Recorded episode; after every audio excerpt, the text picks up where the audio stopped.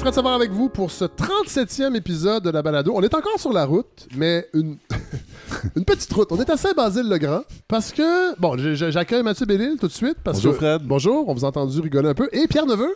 Bonjour, Bon- Fred. bonjour Pierre Neveu. Alors, on est chez vous. En effet, Vous êtes l'invité cette semaine pour votre essai Géographie du pays proche.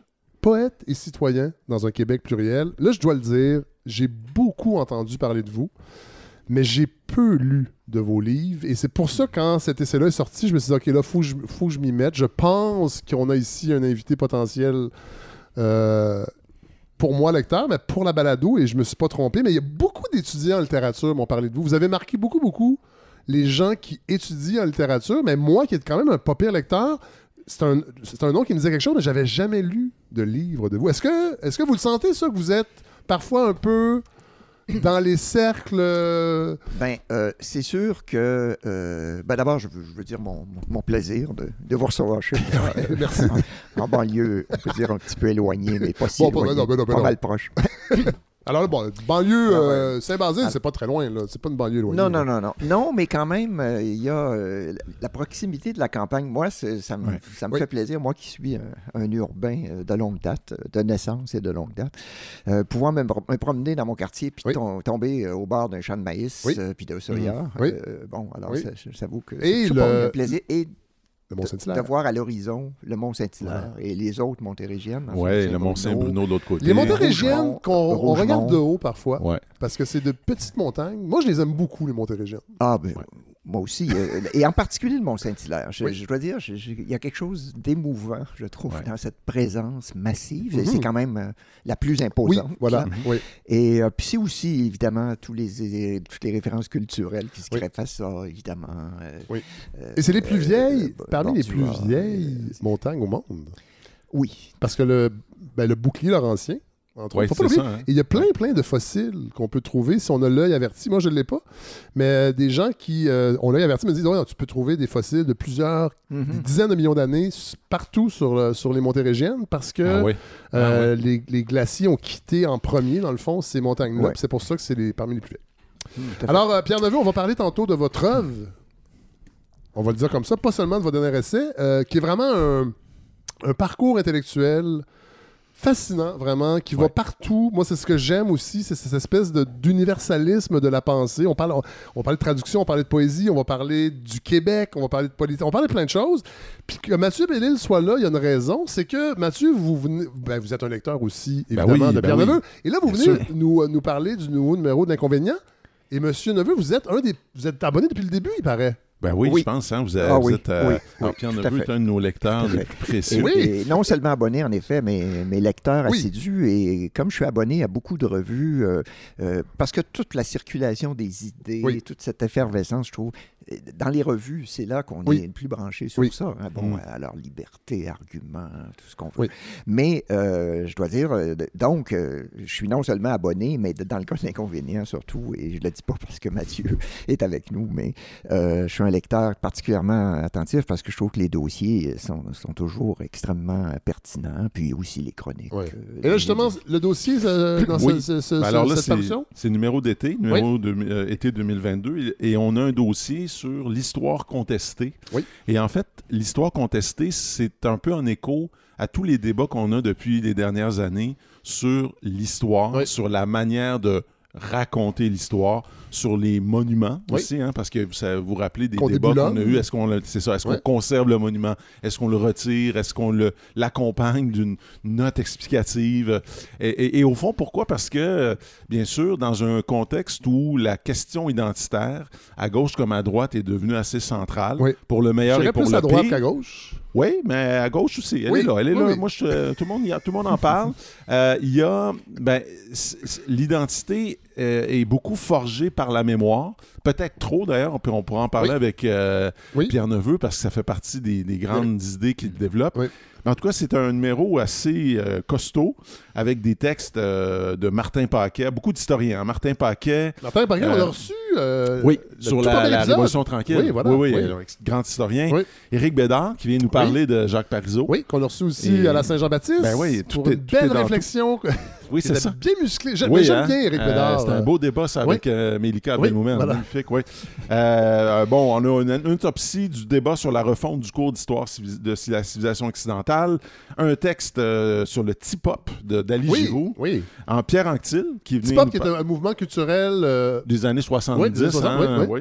Euh, Mauricio Segura, euh, un texte aussi assez, assez fort, euh, et c'est rare qu'on a ça, un, un grand écrivain colombien qui s'appelle Juan Gabriel Vasquez, Ouais. qui est venu nous, par- vient nous parler de, de la mémoire du roman, euh, puis de tout le rapport entre euh, Cervantes et l'influence de Cervantes sur la littérature euh, latino-américaine. Ah ouais. C'est une traduction d'A- d'Alain Roy. Et un texte aussi très fort et, je dirais, marquant de Astrid Dapramian, Oui. dont je pense que vous avez lu le roman Oui. Les Montagnes Noires. Oui, tout à fait. Ast- Magnifique roman.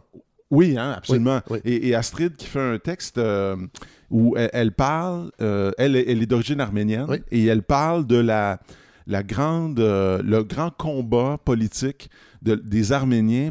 Non seulement, on, on- on connaît tous la- les horreurs que les Arméniens Oui. ont connues, là, le fameux génocide Oui, arménien de oui, 1915, oui. toujours pas vraiment reconnu par euh, la Turquie. Euh, et en fait, on pense que les malheurs de- des Arméniens s'arrêtent là, mais non. Aujourd'hui, présentement, l'histoire même de l'Arménie, le patrimoine culturel de l'Arménie est un peu comme... euh, c'est comme si toutes les nations voisines qui veulent pas que l'Arménie existe Ouais, ouais, ok? ouais. font tout pour euh, voler à l'Arménie c'est son héritage, pour euh, salir l'Arménie. Alors euh, aujourd'hui, les jeunes Arméniens se battent un peu euh, tous les jours pour essayer de, de se faire une idée exacte de ce qu'ils sont Ouais, ouais. dans un contexte où ils reçoivent un bombardement des pays voisins. Ouais. Quand je dis bombardement, c'est bombardement de discours et d'images dé- dégradantes. Et, euh, et donc, c'est assez intéressant, c'est très riche comme, euh, comme numéro. Alors, puis on a évidemment d'excellentes chroniques, euh, des critiques, un très beau portrait d'ailleurs, je le souligne, Oui. Fred, très beau portrait d'André Major André Major. par Thomas Saint-Pierre. Là, je sais qu'il y a beaucoup d'auditeurs qui se sont ajoutés à la cohorte cette année. Euh, je vous Oui, invite à oui. aller fouiller sur le site euh, lefredsavard.com pour aller retrouver l'épisode avec André Major que j'avais invité pour Oui. ses carnets, Oui. qui était un foisonnement d'anecdotes. Ah, c'est, il, a, il a connu tout le monde, il a- Tout à fait. c'est- c'était Mais fascinant. d'ailleurs, Pierre Neveu, on va en parler tantôt. Il y a quelques bonnes anecdotes aussi dans votre. euh, en- entre autres, à North Pour- avec euh, Roland Giguère sur la traduction. Moi, j'étais comme, waouh, ok, quand même. on va en parler tantôt, mais c'est ça, c'est ça qui est le fun d'inviter des gens d'un certain âge. Et là, je le dis avec beaucoup de respect. C'est qu'ils ont du vécu Non, non, et faut- ils, ils ont. Ben ouais, mais- Vous avez le droit. Ah oui, mais c'est ça. Bon, mais c'est le fun d'inviter des vieux C'est parce qu'ils ont fréquenté plein de gens euh, importants, puis on peut avoir live cette mémoire-là. Voilà. Absolument. Non, je suis vieux entièrement de- d'accord. de- d'affection, euh, Pierre Neveu. Oui. Oui, puis, euh, Mais on- euh, à côté d'André Major, je dois dire, euh, mon, expérience reste quand même beaucoup plus limitée, mais euh, j'ai beaucoup d'affection Ouais. pour lui et pour ce, vous le mentionnez, là, mais ce- Ouais. c'est- ses carnets, c'est remarquable. hein, Alors, c'est ça. Donc, on a des. euh, des- puis, puis bon, il y a des critiques euh, télé, jazz, euh, cinéma. euh, puis euh, des poèmes aussi de- de- d'Isabelle Dumais. Vous, euh, Fred, qui est en train de vous convertir à la Je suis en poésie. train de laisser la poésie venir à moi. Bon, je vais le dire bien, comme ça. beau, Ouais. Que c'est beau J'abaisse j'abaisse les résistances un peu. Ouais. Ouais. Bientôt, je pense, allez vous mettre à écrire de la Ça poésie. serait fort possible. Ça- moi, Non, pas- mais pour vrai, je pense que vous pas. avez une âme de poète. Ça se pourrait, puis que Ouais. je l'assume pas. Non, c'est ça. Ouais. Fait que, euh, en tout cas, Isabelle Dumais qui signe euh, des poèmes, euh, et puis chronique de Vincent Lambert. Bon. Alors, bref, c'est un, un magnifique numéro, riche et euh, qui va vous donner le goût de, de réfléchir Ouais. et qui est un. C'est ça, c'est une des valeurs de l'inconvénient. C'est pas un numéro à charge. Euh, on est, on s'en va pas régler des comptes. On, on réfléchit. C'est Ouais. un- vous y faites votre maison, puis vous pensez avec nous. Et à la balado, contrairement aux grands médias, quand le mois de juin arrive, là, on n'est pas en mode on se débranche, mais on n'est pas capable de réfléchir l'été. Ça, c'est le scandale. Et on ne fait pas que dire aux gens n'oubliez pas de lire des polars légers. C'est ça. Non, mais ça, C'est la lecture d'été. Fred, ça, c'est le scandale, Oui. là, parce que je comprends pas cette culture-là. S'il y a un moment dans l'année où on a le temps de Ben oui.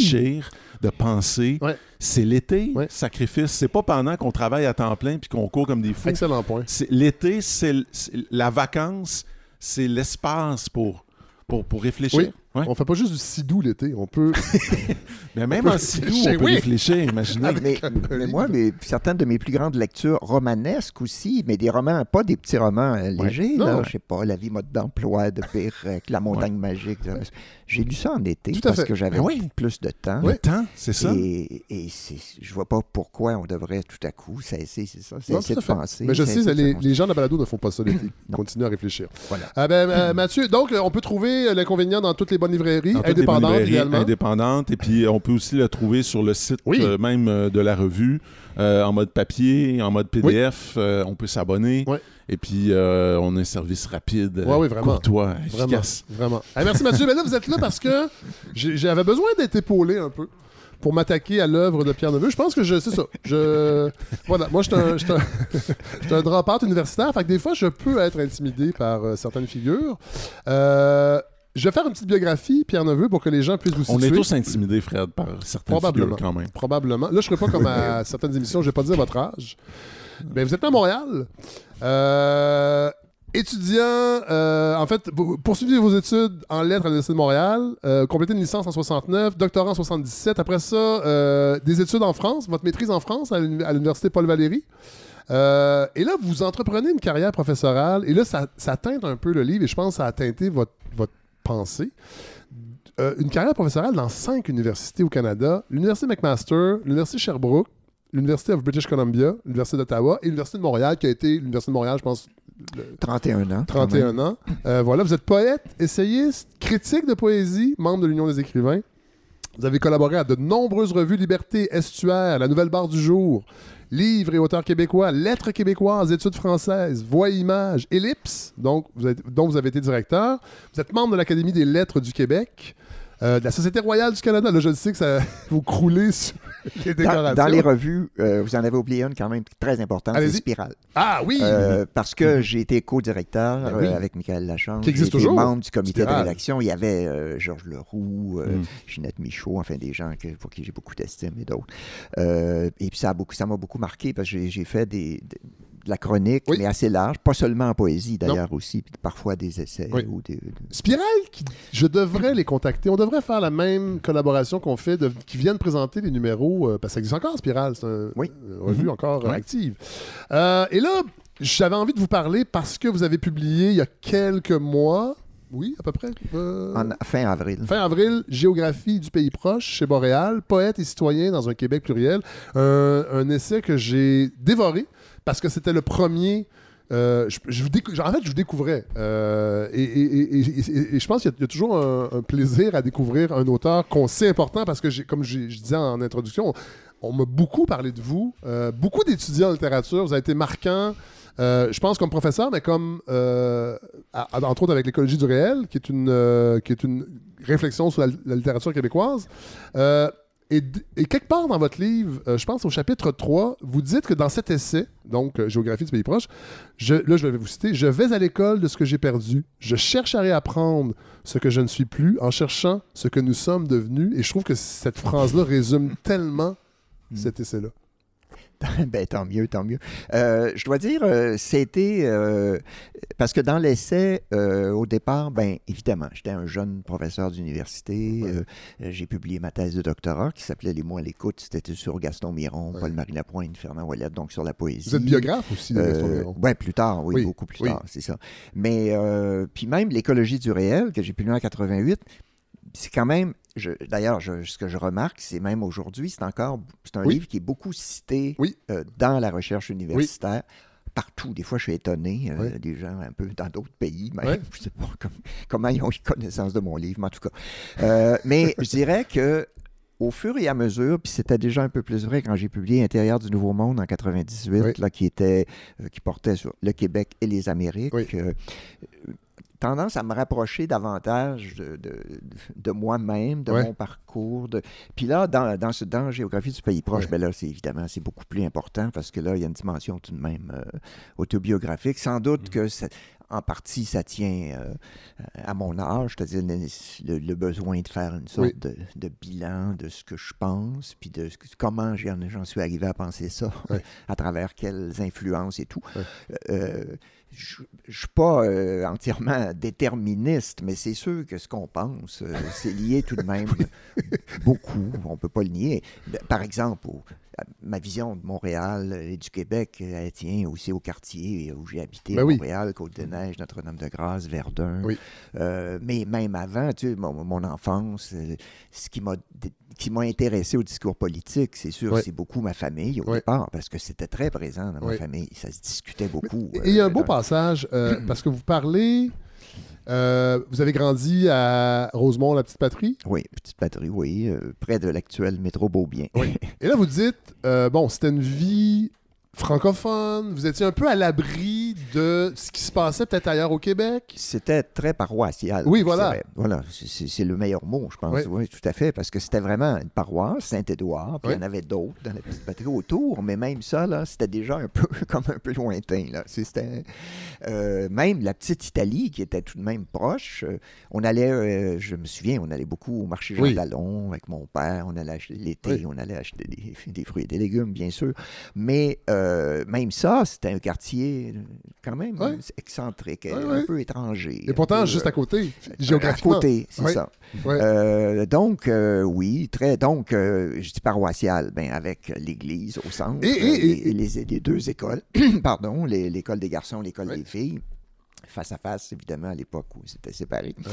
Mais l'Église, pour moi, a été quand même très importante. Et, parce mais, que- mais- mais- et ça, c'est quand même intéressant parce que vous en parlez, vous, vous- vous le dites, puis on, le- on le lit pas et on l'entend pas beaucoup aujourd'hui dans cette critique permanente du Ben fait oui. religieux au Québec. Beaucoup du fait religieux venu d'ailleurs, entre autres de l'islam, où euh, ça Mm. revient souvent dans les chroniques. Vous, a- vous avez aimé, vous, les rituels et. En tout cas, Oui. vous avez beaucoup aimé certaines choses qui entouraient la vie religieuse de votre Oui. enfance. On pourrait dire, il y a une dimension là-dedans euh, qui n'est pas spécifiquement religieuse, qui est plus esthétique ou Oui, tout à fait. mais Mhm. qu'on ne peut pas nier Non. dans les rituels catholiques et que j'ai... Moi, euh, encore aujourd'hui, euh, j'écoute quand même beaucoup, même sur YouTube, Ouais. de musique d'orgue, Oui, de, ben oui. de- de musique de Bach en particulier. Et euh, moi, c'est un, un instrument qui continue de m'émouvoir et c'est parce que ça va chercher quelque chose de très ancien chez moi. À 6-7 ans, j'entendais de la musique d'orgue à Ben l'église et je trouvais ça très beau. Alors bon, Les donc, odeurs euh, aussi. les- oui, puis tout le, toute cette gestuelle, cette, euh, ces, ces- ces- ces cérémonies où il y avait des symboles, où il y avait le siège pascal, où il y avait ouais. de, bon, des choses. Les lieux aussi, hein, le lieu, Les la lieux. hauteur du lieu. Euh, le- et ouais. c'était, euh, l'église Saint-Édouard était une très belle église. Euh, euh, malheureusement, comme beaucoup d'églises, l'entretien aujourd'hui pose problème. Là, euh, euh, mais enfin, cela dit, oui, c'était presque une cathédrale. Hein, C'était Hmm. c'était vraiment. Ben moi, ça c'est des Mais- passages qui. Ben, allez-y, oui. Mais moi, je retiens aussi, puis ça, c'est présent dans mon livre, la- l'autre dimension qui n'est pas euh, esthétique, mais qui est plus éthique. C'est-à-dire euh, le sens euh, de l'altruisme, le sens du prochain, le souci de bien faire les choses, euh, euh, mais de les faire euh, dans un esprit de, de communauté. De... Est-ce qu'on a perdu ça un parents peu? ont été... On a perdu ça avec le, le, le, Ben le- non, moi je pense, religieux? moi je, je- je- pas nécessairement, parce que je pense qu'au Québec, euh, c'est peut-être, je pense que c'est une des qualités de la vie citoyenne québécoise, c'est qu'il y a une, vie communautaire. Il y a tellement d'organismes de toutes sortes. Des fois, c'est- c'est c'est- c'est plus formalisé dans des, des- des- des différents organismes. Pour tous les, tous les thèmes qu'on peut imaginer dans une société, il y a toujours des groupes qui travaillent à ça, hein, que ce soit euh, la violence contre les femmes, les handicapés, Oui. etc les gens se mobilisent volontiers pour euh, euh, des causes et euh, s'engagent souvent de façon très désintéressée, bénévole. euh, pour, bon. Alors ça, c'est quand même... Oh, euh, Mais- non, mais est-ce qu'il n'y a Hmm. pas quand même. Euh, Aujourd'hui, on a quand même l'impression souvent qu'on on- on laisse à l'État un peu. On attend un peu que l'État le fasse ou, ou Hmm. l'État, via les, les organismes dont vous parlez. Est-ce qu'à votre époque, est-ce que les individus un peu lambda, est-ce qu'ils étaient plus engagés peut-être ou, ou- Ben là, moi, je dirais d'abord que c'est pas aujourd'hui, c'est pas nécessairement des organismes étatiques. Là. Je parle pas seulement, euh, oui, mais il y a aussi plein euh, de groupes, d'associations, d'organismes divers qui sont euh, plutôt euh, autonomes et qui agissent euh, dans différents domaines. C'est évident qu'en même temps, oui, si on pense à, de- à des grands, des institutions comme la DPJ, par exemple, bon, Ouais. alors là, c'est sûr que c'est beaucoup plus, c'est étatisé. Mais bon, à l'époque, ben, il y avait, c'était moins, c'est sûr qu'il y avait moins d'organisations, mais il y en avait déjà quand même. Je pense par exemple la Saint-Vincent de Paul, Société Saint-Vincent de Ouais. Paul, qui était, parce que moi, dans ma famille, euh, euh, le frère de mon père, euh, qui était marié à la sœur de ma mère. Alors ça, c'est, je dois dire que ça, ça a été particulier. C'était deux Oui. frères qui avaient épousé deux sœurs. Oui. Ça, ça a été. mais lui est important, cet oncle-là, parce qu'aussi, il a travaillé à Hydro-Québec. Il a été dans le- cette Ouais. mouvance des ingénieurs francophones au début des années 60. Mm. qui, Cette, réappropriation du territoire. oui, il a travaillé à- au barrage de Bercy-Miss. Bon, bon, tout ça, c'était pas encore. euh, Ben, Manicouagan était Oui. en construction aussi, mais. euh, mais ce que je veux dire, oui, alors c'est. euh, bon, le Saint-Vincent-de-Paul, mon père aussi euh, a créé à un moment donné. a, a milité- a, fait du bénévolat pour un organisme d'accueil pour des jeunes filles en difficulté, tout ça, un refuge. là, Ouais. pour- Alors, il y avait, il y avait cette gratuité un peu de, de l'engagement qui était, euh, moi, que, que je trouve évidemment très précieuse dans une société. Et puis, c'est vrai que dans une certaine mesure, plusieurs de, euh, des besoins euh, sociaux ont été comblés ensuite par des institutions plus gouvernementales. Des- Ouais. Ça, ça, c'est sans aucun doute. Vous avez, vous Mais- avez parlé du frère de votre père et, et- et vous le dites dans votre livre au début euh, que vos votre père, vos oncles, dans leurs discussions sur le monde de la politique, le travail, ça a été votre première école citoyenne. Puis je, je trouvais ça, il y avait quelque chose de touchant dans, dans la façon dont vous en parlez parce que vous dites que ce sont des hommes des années 30-40 qui occupent peu de place dans la mythologie québécoise parce qu'on a beaucoup dans le Ouais. récit de la Révolution tranquille, mais les, les gens qui faisaient des choses avant euh, ne- sont un peu perdus dans la grande noirceur et on, on oublie ce qu'ils ont fait et, et- et la sensibilité politique qu'ils avaient. Euh, vous dites, c'est pas- les, les Québécois n'étaient pas tous des révolutionnaires, des révolutionnaires tranquilles. Il y avait des gens euh, tranquillement réformistes. Je pense que vous, vous le formulez comme ça. Je trouve ça très beau. Euh, Moi, je dirais en effet. euh, c- en fait, ils étaient pour la plupart nés euh, dans les années 20 Oui. ou début des années 30. Euh, Donc, euh, dans l'après-guerre, ils sont devenus euh, adultes, Oui. vraiment, souvent engagés dans différentes professions. C'est sûr, ils étaient. Ou non, c'était pas des, c'était pas sûrement pas des révolutionnaires, Euh, mais euh, ils avaient un souci, euh, je dirais, de, d'abord des choses politiques. Bon, Oui. ça, euh, je, je parle par exemple de mon père, lecteur du Devoir. c'est sûr que ça, pour moi, assez jeune, là, ça a été, été très marquant. Oui. André Laurando, Claude Donc, Ryan. je répète, peu plus je, je le tard, dis moins, mais dont le petit-fils chronique à la balado. Ah Go- oui. Godefroy Laurando, c'est le petit-fils d'André Laurando. Au début, on, euh, je m'en Ah, servais beaucoup ça, comme, je euh, ouais, comme carte de visite. Là. Je disais que la, la balado était crédible parce qu'on avait le On petit-fils d'André on Laurando. salue Godefroy. Ben oui, on salue Godefroy. Il va être très content d'entendre ça. Mais oui, il y a- il y a une accointance. euh, je suis toujours content de le souligner. Mais, mais- C'est ça, le débat politique et euh, en, en général aussi, c'était pas des duplessistes, c'était Mhm. pas, euh, Mhm. Euh, ils- c'était, je dirais, c'était des libéraux. Des libéraux. Oui, Au sens euh, vraiment euh, plutôt large. du Et ça a été votre, votre- votre- votre école citoyenne, Et- de les oui, entendre discuter. tout à fait. de- ben oui. Et moi, ça me fascinait au point où parfois, euh, je voulais pas aller jouer avec mes cousins et cousines. On avait des fêtes de famille. J'aimais mieux rester dans le salon, écouter ces hommes euh, discuter Ah oui. de différents sujets. Bon, évidemment, il y avait certains avaient des postes aussi assez importants, je dois dire. Là, Euh, j'avais un, un autre, de- le, le frère aîné de mon père était vice-président du Canadien Pacifique. Ah C'est quand même pas rien. Mais non. Alors, euh, bon, euh, il y en avait un autre, ben lui, il était devenu sous-ministre, puis euh, il a travaillé avec Claude Castonguay là, à la- Ouais. à la- au nouveau régime. euh. Qui est décédé il y a, souviens, il y a quelques Mais semaines. je me souviens, je- à un moment donné, il était en, train de préparer leur rapport et il avait fait un grand voyage euh, en Europe, euh, la commission, pour voir quel était, le, quel était le système de santé en Scandinavie, par exemple. Il avait fait plusieurs pays. Alors, c'était passionnant d'entendre ça, de, voir, de le voir revenir avec euh, cette expérience-là. Donc, il y avait ça, mais aussi, il pouvait discuter là, de, de politique plus Ouais. québécoise en train de se faire. c'est certain. Dans cette même section du livre, euh, vous, parlez d'Octavio Paz, euh, que je connais pas.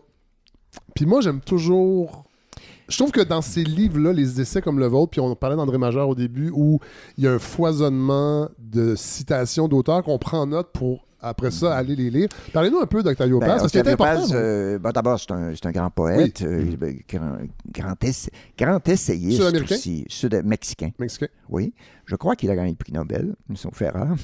Mais euh, Octavio Paz, euh, il a écrit, d'abord, il a écrit sur l'histoire du Mexique, mais, mais dans une, d'une façon vraiment en allant chercher les, les racines de la culture mexicaine, ses contradictions, c'est, c'est, euh, c'est vraiment une pensée très euh, englobante là, de, de, de l'histoire mexicaine. C'est pas juste de l'histoire, c'est une réflexion aussi sur l'héritage, euh, l'héritage chrétien, catholique, mais l'héritage aussi, bien sûr, autochtone et tout. hein.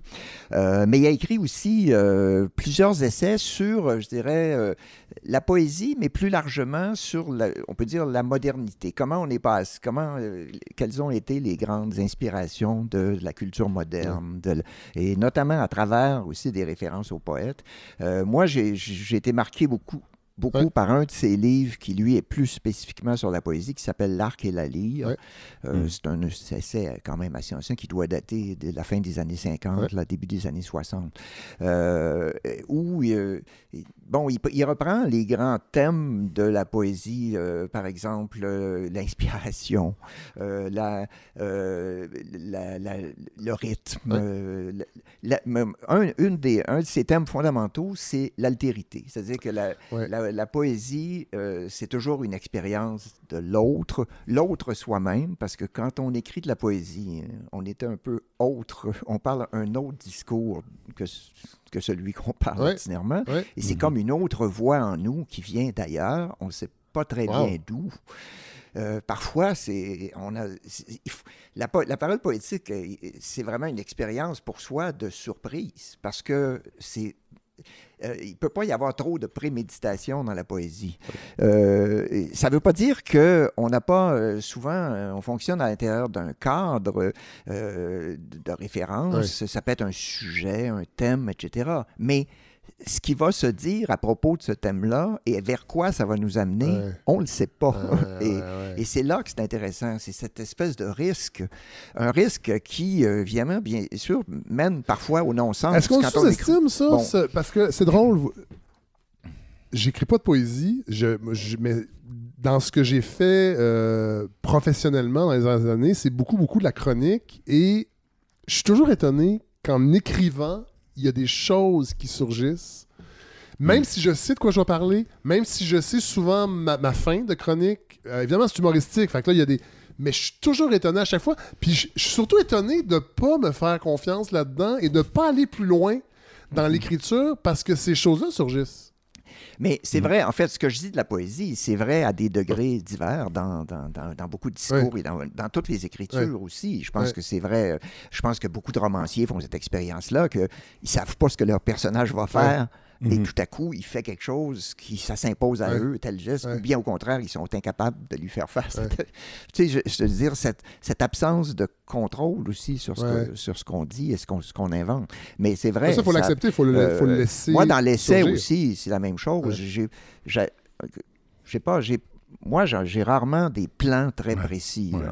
voilà, c'est vraiment un cadre général, euh, puis c'était vrai pour mes essais précédents. Souvent, un plan, ça, ça tue un peu le, moi, le pour moi, c'est, très difficile. Moi, je suis pas capable pas non les plus. plans. Non, ben Ah, non. c'est ça. Même euh, faire une demande de, de bourse pour écrire un livre, puis faire un résumé du livre, ben, une fois que le résumé est fait, il est plus intéressant à J'ai- écrire. J'ai toujours trouvé ça que c'était une sorte de supplice. Être obligé de Ouais. dire à l'avance ce Qu'est-ce que je va vais dire. faire? Ça. parfois, on va dans, aussi, on était, je sais pas, moi, je suis comme universitaire, suis invité dans les colloques. Il faut faire un résumé Ouais, à ouais. l'avance de notre communication. Ah, Oh là c'est là, tellement oh là là. Ouais. C'est anti-climax. Oui, tout à fait. Alors, on écrit quelque chose, puis on se dit, bon, on fera autre chose. Ça, c'est des place. choses qui me frappaient là, pour à, à ce que vous disiez de vos, euh, vos, vos, euh, votre père, puis votre oncle, puis des discussions qu'il y avait. Et parce qu'aujourd'hui, il y a beaucoup de cynisme dans, quand on parle de politique, même quand on en parle, Ouais. euh, disons, en privé. Les gens sont un peu euh, Ah, on sait bien, les Ouais. politiciens. Ah, on sait bien. euh. Est-ce qu'il y avait ça ou chez vos, dans les discours que vous entendiez, est-ce qu'il y avait ce côté un peu, je parle du mot cynisme, mais ça peut être une sorte de dépit, ou, ou est-ce qu'au contraire, vous sent- est-ce que, que vous- ça vous a donné foi, autrement dit, dans, la chose politique. euh, moi, je dirais ça m'a plutôt donné foi. Je veux dire, le cynisme, euh, d'ailleurs, dont, dont vous parlez Mhm. dans- très bien dans, dans un de vos livres, c'est dans Bienvenue, au pays de la Bienvenue, vie ouais. ordinaire. Oui, je, je trouve ça euh, très intéressant. Puis c'est un enjeu bien actuel. là. Puis- Mhm. Mais non, moi, je sentais aucun cynisme, euh, très peu. Je, peux, je sentais euh, des critiques à l'égard de, bon, du régime, euh, bon, l'Union nationale du Plessis, ça c'est sûr. Euh, mais plutôt, ce que je sentais, c'est un souci de, des, ch- des, des politiques, des manières dont on pourrait améliorer les choses. mais la critique était jamais cynique. C'était plutôt une forme d'engagement vers euh, des solutions ou des. C'est euh, précieux, ça. euh, oui, c'est très Parce que précieux. dans le temps oui. de l'Union nationale, Oui, mais- on aurait pu oui. oui. facilement. Oui, oui, oui, oui. Et puis, j'ai entendu évidemment beaucoup de, de conversations sur la, euh, le- le ce qu'on appelait le patronage, le- le- bon, le- de, de- de- de cette culture. De, Mais peut-être que de savoir de- que cette, cette culture-là politique revient, c'est peut-être. Je dis pas que c'est une résultante de plusieurs gouvernements qui se sont succédés. Il y a eu la Révolution tranquille, il y a eu le Parti québécois, il y a eu deux, il y a eu deux référendums perdus. Peut-être c'est c'est peut-être plus facile d'être cynique aujourd'hui que ça l'était dans les années 30 ou 40. Ben, sû- sûrement. Là. Je, je pense que ça se traduit. Je ne veux, pas- veux défendre euh, le cynisme ambiant parce que je le pratique. euh, On l'a pratiqué On en même dans l'auto. un peu atteints. Mathieu, on l'a pratiqué dans l'auto Ouais, en route ça. pour venir ici, C'est euh, le cynisme. Mais peut-être que si l'époque appelle parfois plus. Je dis pas que l'époque appelle à ça, mais il y a eu des choses là, derrière nous qui nous rendent cyniques aujourd'hui, peut-être qui étaient moins présentes à l'époque. Je, je- suis tout à fait d'accord. Puis ça mène à une, euh, à une euh, dépolitisation. Moi, moi ce qui Oui. m'inquiète, Mhm. c'est que la conséquence, c'est le sentiment que, oh, bof, euh, tous les, pa- par exemple, on entend, je- j'entendais même au- euh, un reportage sur les élections françaises, euh, évidemment, puis là, on voit qu'aux législatives, Ben, je pense qu'il y a eu plus de droite, 50 ben oui. qui n'ont pas voté. euh, Oui. Oui. bon, mais j'entendais des gens, des, bon, pff, tout ça se vaut. Ouais. euh, c'est la politique, euh, euh, une sorte de sentiment que- curieux d'ailleurs que, que la politique va pas changer ma vie ou que les politiciens vont pas changer ma vie, mais enfin quand même, euh, on vote des lois, Ouais. on, prend des Mhm. décisions qui ont un impact souvent très direct sur notre vie, même Mhm. quotidienne. Mhm. Comme une- c'est comme rendu à distance. Il y a Ouais. pas- il y a- je pense que ça tient aussi euh, au fait que les politiciens, euh, c'est tout- c'est toute cette culture de l'image. Ouais. Ils ont- Désincarné. c'est d- un peu désincarnés. Ils donnent- ça donne l'impression qu'ils sont un peu loin. Ouais. ou sont, euh, et, et- et donc, comme si le politique n'avait pas un impact quotidien. Alors, le cynisme, c'est sûr qu'il vient de là. Moi, je pense qu'il vient aussi euh, d'un- d'une perte de sens général. de- de- de- du fait qu'on est dans une espèce de chaos d'in- d'information, de, euh, de consommation aussi. euh, Mhm. euh, donc, un monde de publicité, de tout, où, où on essaie de vous vendre des choses. Puis moi, je pense que très souvent, le discours politique est, co- est- est perçu comme une autre forme de, de, marchandage. Ouais. Ouais, C'est-à-dire ouais. qu'on essaie de nous vendre quelque chose et tout. Et, et- et donc, ça, ça finit par s'absorber dans une société de consommation.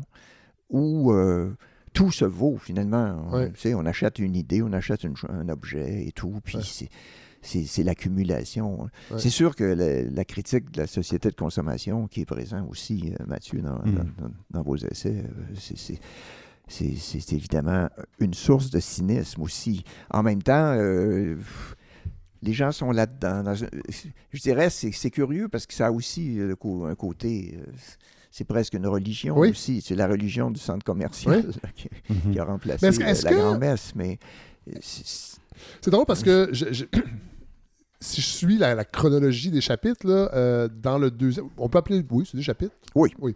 Oui. Altruisme et joie dans un monde sans Dieu.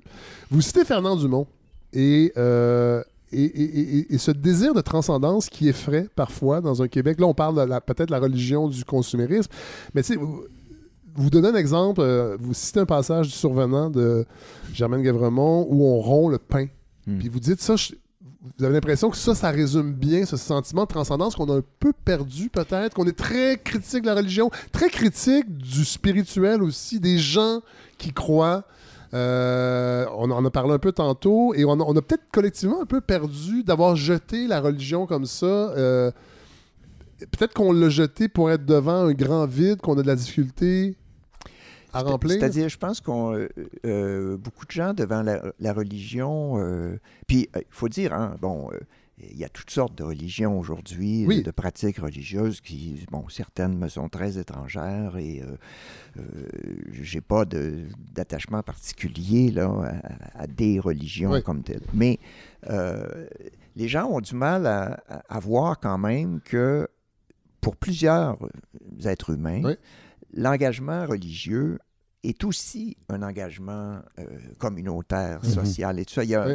il y a une continuité là-dedans. Je veux dire, euh, euh, il y a d'ailleurs dans, dans plusieurs institutions religieuses, il y a un aspect aussi communautaire, Oui. un aspect de rassemblement, puis Oui. même de don aussi, de, de différentes manières.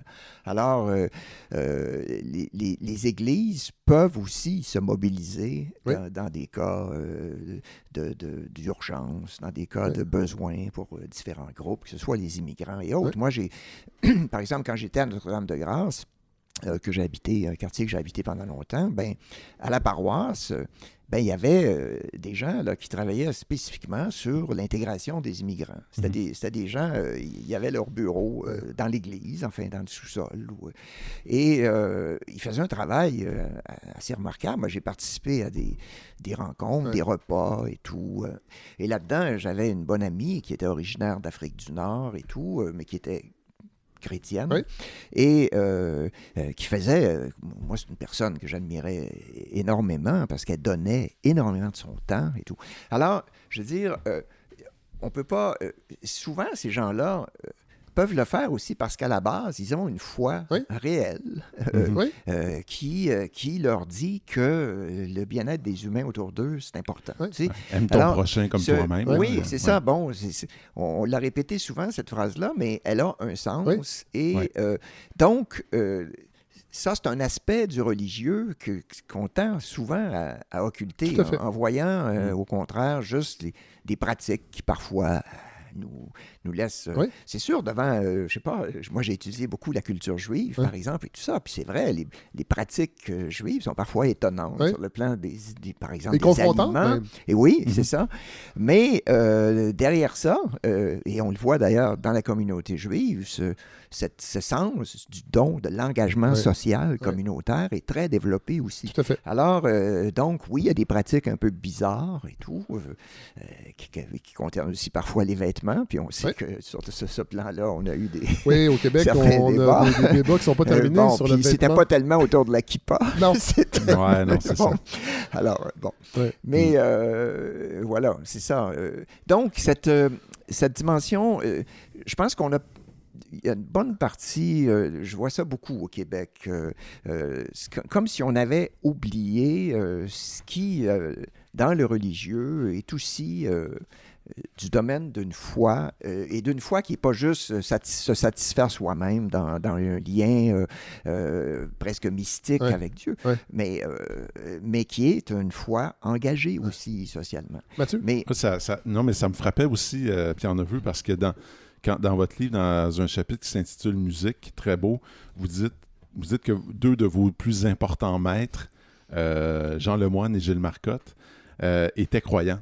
Oui. ama- amateurs de musique, ça, ça c'est autre. Oui. Mais étaient croyants. Et ça, Oui. ça m'a beaucoup frappé parce que vous revenez aussi là-dessus. Vous dites que la, la Révolution tranquille, ça a été aussi un projet mené par des réformistes chrétiens, pensé par des réformistes chrétiens. Donc, autrement dit, alors vous, vous vous situez où dans, dans cet, hé- cet- héritage religieux? Est-ce que euh, vous considérez-vous comme un croyant, dans, ben, au sens peut-être très large, là, pas nécessairement religieux?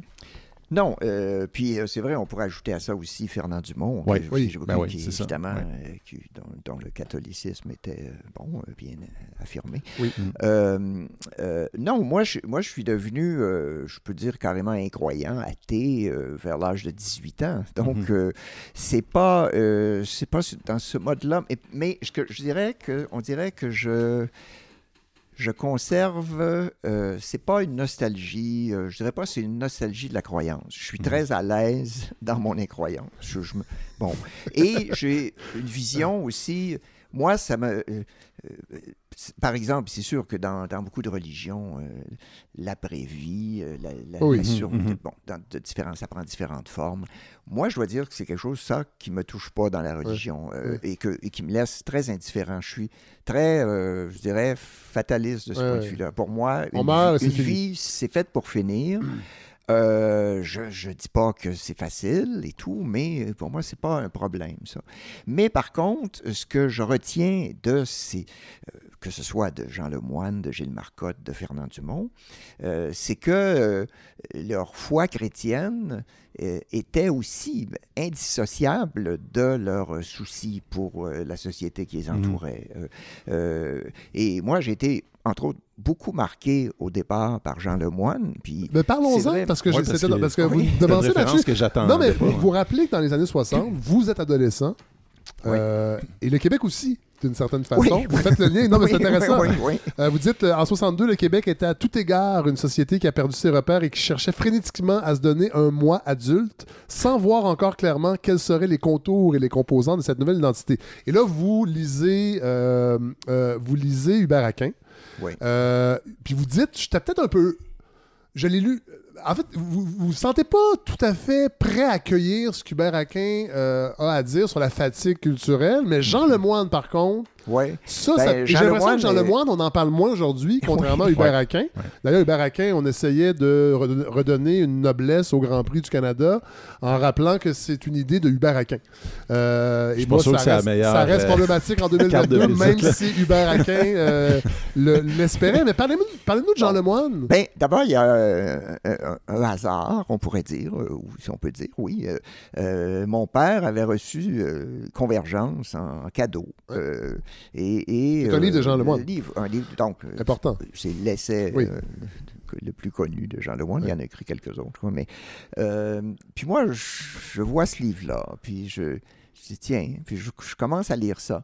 Et, et là, d'abord, ce que je trouve intéressant, c'est euh, sa vision. euh, d'abord, ça, c'est un critique féroce du catholicisme euh, québécois Oui. tel qu'il Oui. avait pu se développer Oui. là, avec ce côté, bon, sa critique, par exemple, pour lui, euh, c'est ça, c'est, un catholicisme du, du petit, le petit. Jésus, le petit, Euh, et la Sainte Famille et tout. on aime ça au Québec, hein, Euh, le, le petit. Tout ce côté, le- ouais, c'est bon. Alors, euh, il y a tout ça. Mais en même temps, il y a l'affirmation euh, vraiment tout- vigoureuse d'un, d'un christianisme incarné. Mhm. Très incarné, très engagé aussi dans, le, dans le monde et tout ça. Et, et- et ça, c'est pour lui donc, euh, c'est, un renversement là, c'est une critique évidemment euh, que d'autres ont faite aussi. Et ce là. catholicisme-là Mais- existe, là, parce que moi, on a Oui. reçu Guy Rocher, qui était dans les, Oui. les- bon, dans le- le- les jeunesses catholiques.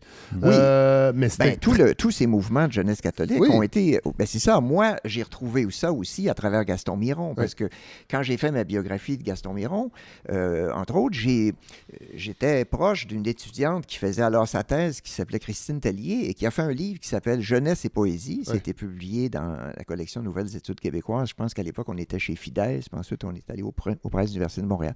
Et jeunesse et poésie, c'est tous ces mouvements-là de jeunesse et de scoutisme de l'après-guerre, après 1945, où Miron, mais plein d'autres, euh, Hélène Pelletier-Bayarjon euh, et plein d'autres personnes, que, ben, il y avait évidemment la- la- l'abbé Ambroise Lafortune, Ouais. qui, alors qui, eux, pratiquent, sont en, en rupture par rapport à l'institution, Oui. sont souvent même un peu mal vus parce que c'est des garçons et des filles qui vont camper à Saint-Donat ou euh, tu sais, ensemble. Ouais, ouais, ouais, C'est ça. bon. Alors là, il peut se passer bien des choses. Et donc, euh, Les cyniques, de- faisaient des blagues Oui. sur ces, ces camps-là. Ils disaient qu'ils Oui. ils allaient, se faire- ils allaient se passer un sapin à la sapinière dans les Laurentides. Avec le père Legault qui était le. le- le- en tout cas.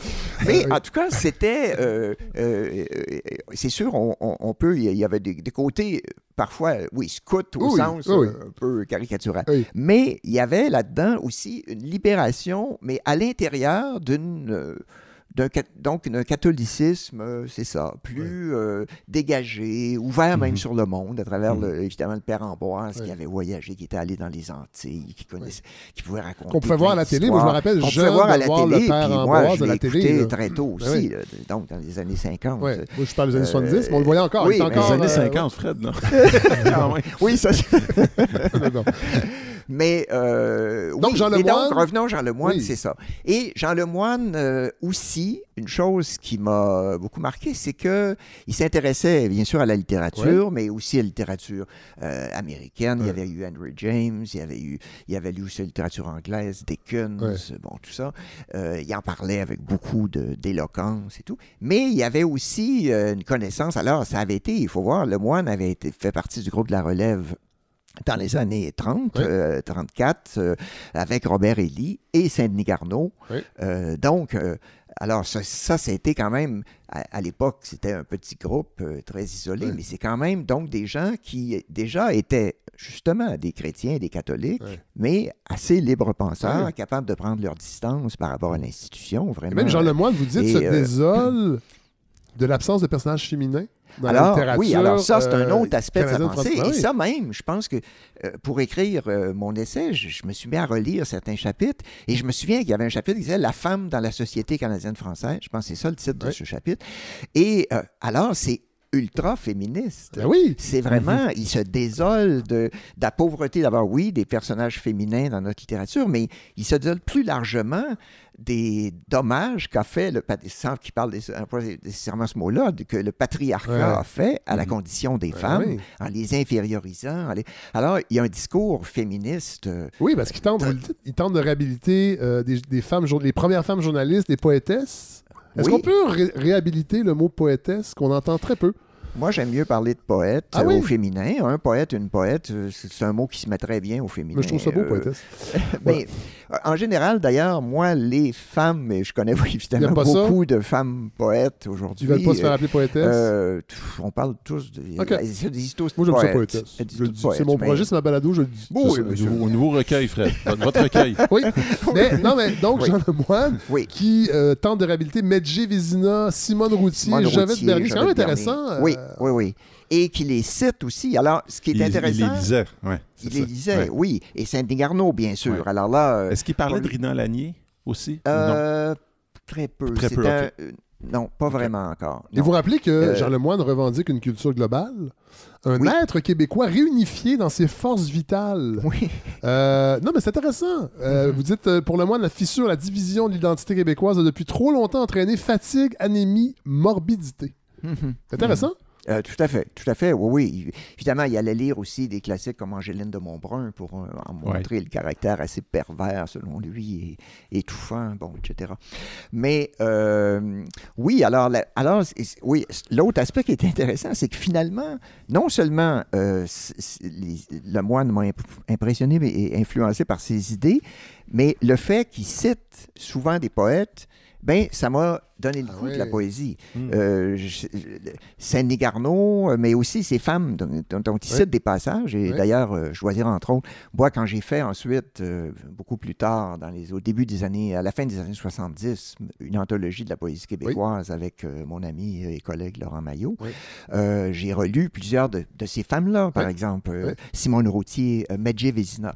Medjay Vézina, aujourd'hui, c'est un nom tout à fait inconnu, mais c'est une poète quand même euh, de grande qualité. Et ce qui frappe, c'est que c'est des femmes qui ont, euh, d'ailleurs, contrairement à Saint-Denis Garneau, qui a vécu une sorte de, comme de dis- distance par rapport à soi et d'un peu de, comme de désincarnation, Ouais, en tout ouais. cas de, d- difficile coïncidence avec soi.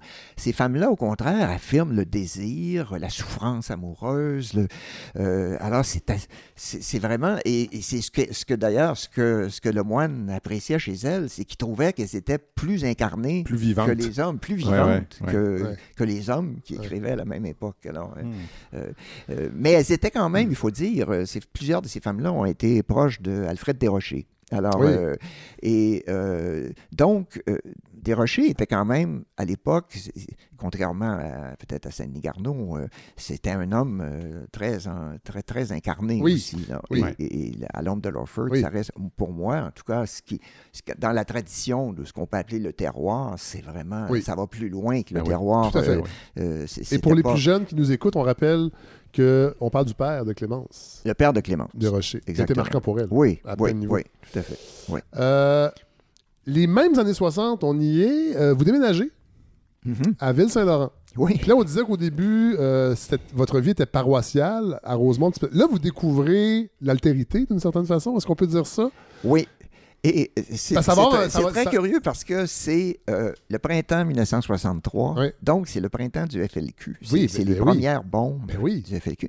Donc, il arrive quelque chose là ailleurs, mais moi, c'est ça, ça, je suis complètement étranger à ça. Je me dis, en quoi il y a des bombes à Westmount? C'est tout. Bon. Mais en même temps, alors, Il n'y avait pas Je- RDI ou LCN pour nous en parler. euh. Non, mais c'est non, mais c'est intéressant d'en parler parce que ça fait Euh, pas si longtemps non plus. là. ben non, Non, ça c'est fait. ça. C'est pas le euh, 19e siècle. Non, là. non, non, 60 non. ans. Ouais. 60 ans. C'est quand même 60 Oui. ans. Mais non, c'est pas le 19e siècle. Non. Mais alors, c'est ça. Alors, donc, là, euh, on quitte en même temps, avril, je me souviens encore, avril 1963, Ouais. on quitte ce milieu paroissial Oui. dont j'ai parlé Douillet. et on se retrouve dans un quartier euh, qui ressemble à une banlieue. En fait, finalement, c'est des bungalows, là. hein, euh, euh, et, et, À Ville-Saint-Laurent, donc. euh, ben, c'est le quartier, c'est un quartier comme nord-est, extrême nord-est. Aujourd'hui, c'est près du, de l'autoroute des Laurentides et du boulevard Henri Bourassa. En Ben, Cartierville. était déjà là.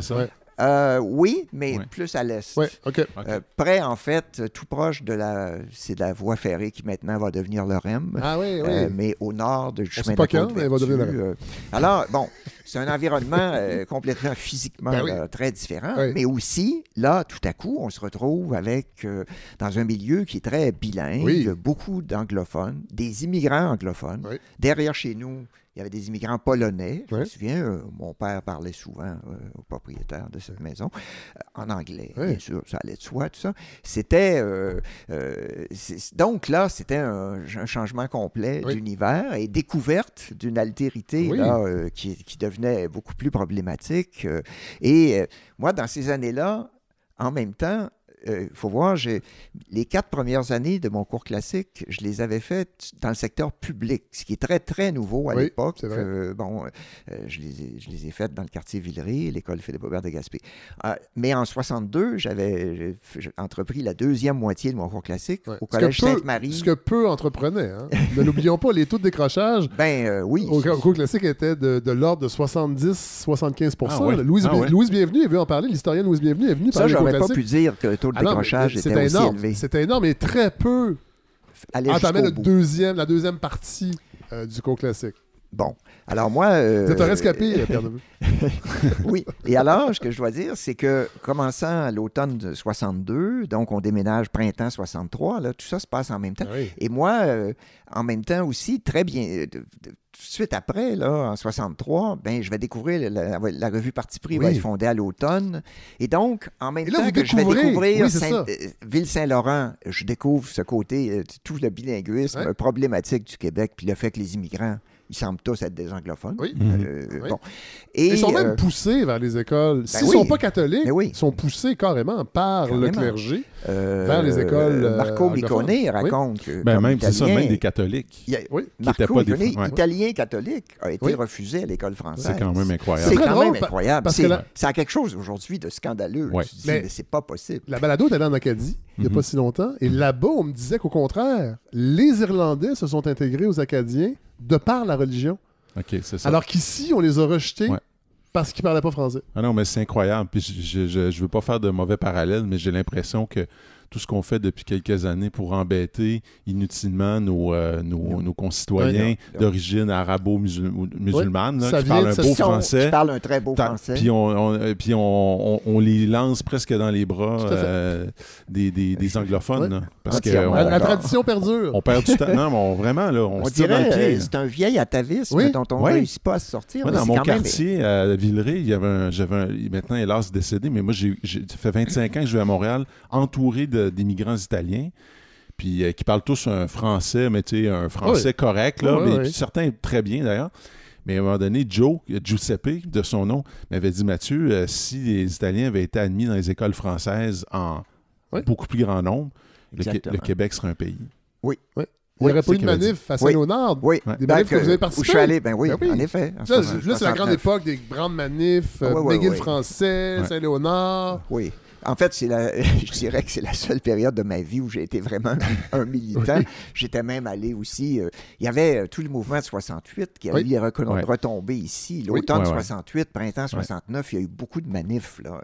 Et euh, on était allé manifester. À un moment donné, on était, les étudiants de l'Université de Montréal étaient solidaires des chauffeurs de taxi Hmm. dans leur lutte à l'aéroport de Dorval pour, euh, parce qu'il y avait la compagnie Murray qui, qui avait Oui. un monopole pour le, le- le- euh, et les chauffeurs de taxi n'avaient pas accès à la clientèle. À un moment donné, bon, je ne sais pas comment les, les règlements ont été changés, mais alors on était allé manifester. Ben oui. C'est la seule fois dans ma vie ça, où j'ai en- euh, ouais, Pour- mais c'est la seule fois dans ma vie où j'ai failli me faire matraquer là, parce que je- la police était là avec ses boucliers, puis c'était bon.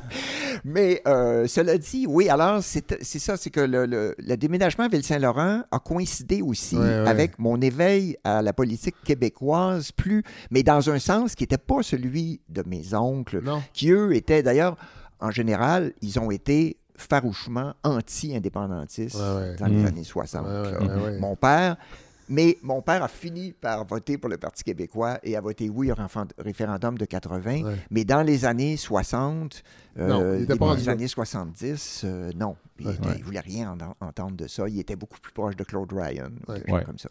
Alors, euh, moi donc, euh, la, la découverte de, de Parti pris, et je la lisais avec des amis à l'Université de Montréal, là, à- à- plutôt au Collège Sainte-Marie, on était passionnés par ça, mais pour moi, c'était vraiment une découverte, la découverte d'un Québec que, Hmm. que je Que connaissais jamais très rencontré? peu. Non, ben non, oui. c'est ça. Et puis même la revendication, je, je parle d'un peu de, la- de cette question de la langue dans mon livre, euh, la question du choual euh, Ouais. qui est revendiquée. Puis euh, on lisait par exemple le cassé de Jacques Renaud, Ouais. où il Mhm. y a des sacres, où il y a des. Mais moi, dans dans ma famille et dans, dans l'environnement immédiat, c'était non. C'est d'abord, il y avait un interdit là-dessus. Puis comme j'explique, euh, dire juste ici, puis Ah ouais, ça passe pas. ah, mais c'est- mais on se faisait tout de suite euh, corriger et tout. C'est bon. Ouais, ouais. Alors, euh, j'ai j'ai développé un surmoi linguistique, d'ailleurs, sur ce plan-là. C'est vrai, même aujourd'hui, pour moi, c'est pas évident. Ouais. Mais euh, euh, donc, là, dans Parti pris, là, je découvrais autre chose. hein, une, puis une revendication souvent prolétaire. Euh, euh, al- alors que. Qui était, qui était loin aussi de votre, de votre réalité, de ce que je comprends. Votre- Ben, votre, votre réalité familiale était, était Ben, pas très prolétaire. C'était pas prolétaire, mais c'était pas classe aisée. C'était, On a commencé très modestement. Ouais. hein. je veux dire, euh, mon père, il, il avait une formation en comptabilité et Ouais. tout. Il avait travaillé à la fabrique de l'église Notre-Dame. Puis donc, ensuite, il s'est trouvé associé au cimetière de la Côte-des-Neiges parce qu'il y avait des liens avec ça. Puis ensuite, il s'est engagé là, au vers 1952-53. euh, J'avais 6-7 ans, je vais dire mon âge. Et, euh, et, et donc, dans l'assurance. Puis, mais c'était pas vraiment un vendeur d'assurance. C'était plus, il y avait un côté pédagogue. Ça, la pédagogie dans ma famille, c'était important ouais, hein? d'ailleurs aussi, parce que mon grand-père, son père à lui, était directeur d'école sur le plateau Mont-Royal, enfin l'école euh, Ollier. euh, Mhm. euh, et, euh, et il y avait eu comme élève, entre autres, mais pas à Ollier avant, il avait été à l'école Champlain, il y avait eu Maurice Séguin, le fameux Ah oui, historien qui, ah oui. qui a participé ensuite à l'école De Montréal. historique De Montréal. Ouais. Bon, c'était de classe moyenne, modeste au départ. Il y a eu Ouais. une ascension, c'est-à-dire le déménagement à Ville-Saint-Laurent une marquait certaine ascension. une ascension sociale. Mais Mhm. c'était à l'époque, évidemment, les salaires n'avaient rien de commun avec aujourd'hui, mais c'était à l'époque où un bungalow à Ville-Saint-Laurent Oui. se vendait 22 23 C'est 000 ça. dollars. En fait, un, Alors, un euh, seul salaire, c'est- c'est un bon. seul salaire pouvait Alors, oui, ma- une moi, maison. ma mère n'a jamais été sur le marché Non. du travail. Elle, elle a eu des enfants trop très jeunes, elle, a eu, elle avait 21 ans, puis elle a eu Elle avait trop d'ouvrages. Elle avait trop d'ouvrages. Effectivement, elle travaillait oui, beaucoup. ben Elle oui. travaillait Ouais, beaucoup. Alors, euh, donc, euh, c'est c'est vrai, mais le milieu, euh, euh, par exemple, le travail en usine, mais le côté vraiment prolétaire, Ça, c'est euh, ça, c'est ouais. plus à travers Mm. parti pris. Des personnages, euh, bon, dans- je reviens au cassé de Jacques Renaud, Ouais. des personnages qui sont vraiment, euh, qui sont personnes dans une société, Ouais. ils sont complètement vrais aliénés, déclassés. L'aliénation, là, à un degré euh, complet, là, tu sais, bon. Alors, et qui entraîne aussi une réaction de violence, vraiment, de, donc des- d'exaspération extrême. Alors, euh, ça, c'était nouveau pour moi, là aussi. Et la, la- la- Et- la- la littérature québécoise de l'époque aussi était beaucoup là-dedans. Oui, sans doute. Moi, ça, ça- donc, j'ai commencé avec. euh, j'ai quand même lu, euh, bon, André Major, Le Ouais. Cabochon. Ouais. euh, puis j'ai commencé un peu avec la poésie, Ouais. de aussi Jacques Brault, Mémoire. Bon, certains poèmes de Miron. Moi, un, un numéro de parti pris qui m'a beaucoup marqué, c'est début 1965. C'est le, le thème, le, titre du numéro, c'est Pour une littérature québécoise. Mm. Puis Ça, c'était très important parce que c'était, je pense, je dirais, la première fois là, que la notion de littérature québécoise Était affirmée, puis affirmée aussi comme un programme. Évidemment, c'est un programme euh, qui aujourd'hui ne vaudrait plus, mais à l'époque euh, se situait dans un contexte de décolonisation. Oui. de- Et puis c'est dans ce, ce numéro-là que Miron euh, euh, écrit ce- cet essai euh, qui va être ensuite publié dans l'Ombre Paillé, Un long chemin, où il raconte sa découverte justement du caractère colonisé du Québec qu'on met à Mhm. travers ses lectures. Il entend parler de ça, le Québec colonisé. Oui. Et donc, ça devient un, un- un modèle, un, schéma d'interprétation de la société Ça, c'est votre, québécoise. votre première rencontre Moi, ça, c'était complètement nouveau pour moi. L'idée qu'on pouvait être des êtres colonisés, pour moi, ça, ça- Ouais, ça n'existait pas. ouais. Et là, tout à coup, je me, je me rends compte de tous ces rapports de force, du rapport qu'on a à notre histoire. Ouais. du- et, et- et donc, pour moi, c'est une révélation. Puis vous le dites dans votre livre, il y a une construction quand même de se sentir faire partie d'une communauté avec son poids historique, ses défaites. Euh, c'est pas quelque chose qui nous tombe dessus. Là. Non, et c'est pour ça que j'ai Mhm. cité en exergue euh, Marco Miccone. Ouais. Euh, pour dire précisément, tu sais, on ne naît pas québécois, on le devient. Ouais. C'est pas vrai seulement pour les immigrants. On Ouais. est tous des. comme on Mhm. vient de naître. Puis d'ailleurs, Anna Arendt a des belles phrases là-dessus. On arrive en étranger dans le monde qui nous reçoit et on doit le. On doit l'apprendre. Mhm. et, et donc, le fait que je suis québécois, mais être québécois de naissance, Ouais. euh, ben, ce que ça veut dire quoi au juste, là? C'est-à-dire, c'est vraiment. Ça s'acquiert, euh, en fait. Ça s'acquiert euh, par ouais. la langue, Mhm. ça s'acquiert Ouais. ensuite par une accumulation importante de références, de récits Ouais. qu'on n'a pas vécu soi-même et que d'autres racontent et qui, que peu à peu, on fait sien, on dit, ah, tiens, dans notre société, il est arrivé telle chose, il y a eu Ouais. Telle expérience. Bon, euh, les critiques de Jean Lemoine, euh, de la situation des femmes, euh, de, la religion, euh, etc. Bon, et, et ensuite, là, je vois que tout à coup, je découvre que oui, des individus se sentent aliénés dans leur propre société, ils sentent qu'elle leur appartient pas pour différentes raisons, des questions linguistiques, mais aussi identitaires plus Ouais. profondes. Et donc, c'est tout cette, cette accumulation de récits qui peu à peu fait en sorte Ouais. que... euh, Puis à, l'intérieur de tout ça, évidemment, on fait certains choix et certains nous touchent davantage que Mhm. d'autres. Ouais. C'est comme ça qu'on devient québécois. Mais c'est sûr que cette coïncidence-là est, est particulière Oui. et est, est conjoncturelle. Ben oui. C'est-à-dire le fait que euh, d'arriver à la fin, au milieu de l'adolescence ou à la fin de l'adolescence, au moment où le Québec est aussi, en quelque sorte, adolescent et est en train de se redéfinir comme adulte, comme c'est-à-dire comme Mhm. Euh, maître chez lui, comme po- possédant euh, ses propres repères, sa propre identité. Ça, c'est évidemment, c'est une coïncidence heureuse, Qui mais qui donc, aussi, que je marque. considère pour moi comme une, une sorte de, de privilège, Ben oui. parce que c'est le privilège d'une génération, c'est vrai. euh, Qu'en même temps, j'ai pas, parce que je fais référence à ça un peu dans mon livre, puis j'en ai, souvent parlé avec François Ricard, qui malheureusement, je dois dire, je le signale en passant, a été le premier lecteur de cet essai Ah euh, et qui était déjà Ouais. malheureusement malade. Ouais. Et, qui, Mm. euh, et euh, je- je- parce que je, on parlait souvent de la génération lyrique. Oui. et la génération lyrique, ce sentiment, euh, par exemple, il parle de la légèreté du monde. C'est-à-dire, cette génération qui a, qui a eu, et c'est vrai, qui a bénéficié de, de, de tout- de- de Ah tous oui. les Oui, avantages. c'est ça. D'une- D'une Ouais. Et, conjoncture euh, économique favorable, les trente- du les- nombre. les trente aussi. glorieuses, Ils étaient euh, nombreux, nombre, donc ouais, ouais. euh, pouvaient influer sur la vie Ouais. sociale et politique. Et, euh, Mais en même temps aussi, souvent, il l'analyse, puis il a raison aussi, euh, euh, que, que ça, c'est-à-dire que ça aurait eu comme effet euh, une certaine irresponsabilité, c'est-à-dire euh, une sorte de sentiment de légèreté. On peut, bon, puis il décrit évidemment tout le mouvement contre-culturel des années 60, 70. Moi, j'ai été très étranger à ça, Ouais. ce mouvement contre-culturel. C'est-à-dire, euh, si vous si ne pouviez pas dire ici à la maison, j'imagine que vous ne fumiez pas beaucoup de marijuana non plus. Je dois dire, et même pas des vraies cigarettes. c'est terrible. non, je pense que je m'en porte mieux. aujourd'hui. Oui, Ouais, ben, ouais. exactement. Vous êtes là pour en parler. Oui, oui, exactement. une parenthèse. Euh, Est-ce que c'est à la même époque, adolescent, que vous découvrez Henri Michaud? Oui. Parce que j'ai vaguement entendu parler d'Henri Michaud, puis j'aimerais que vous nous en parliez parce que euh, donc son, son nom était Plume? Son- Non, c'est le nom d'un de fait. ses livres les plus célèbres. C'est un personnage. Oui, voilà. Un personnage de fiction. Oui, ok. Euh, c'est un.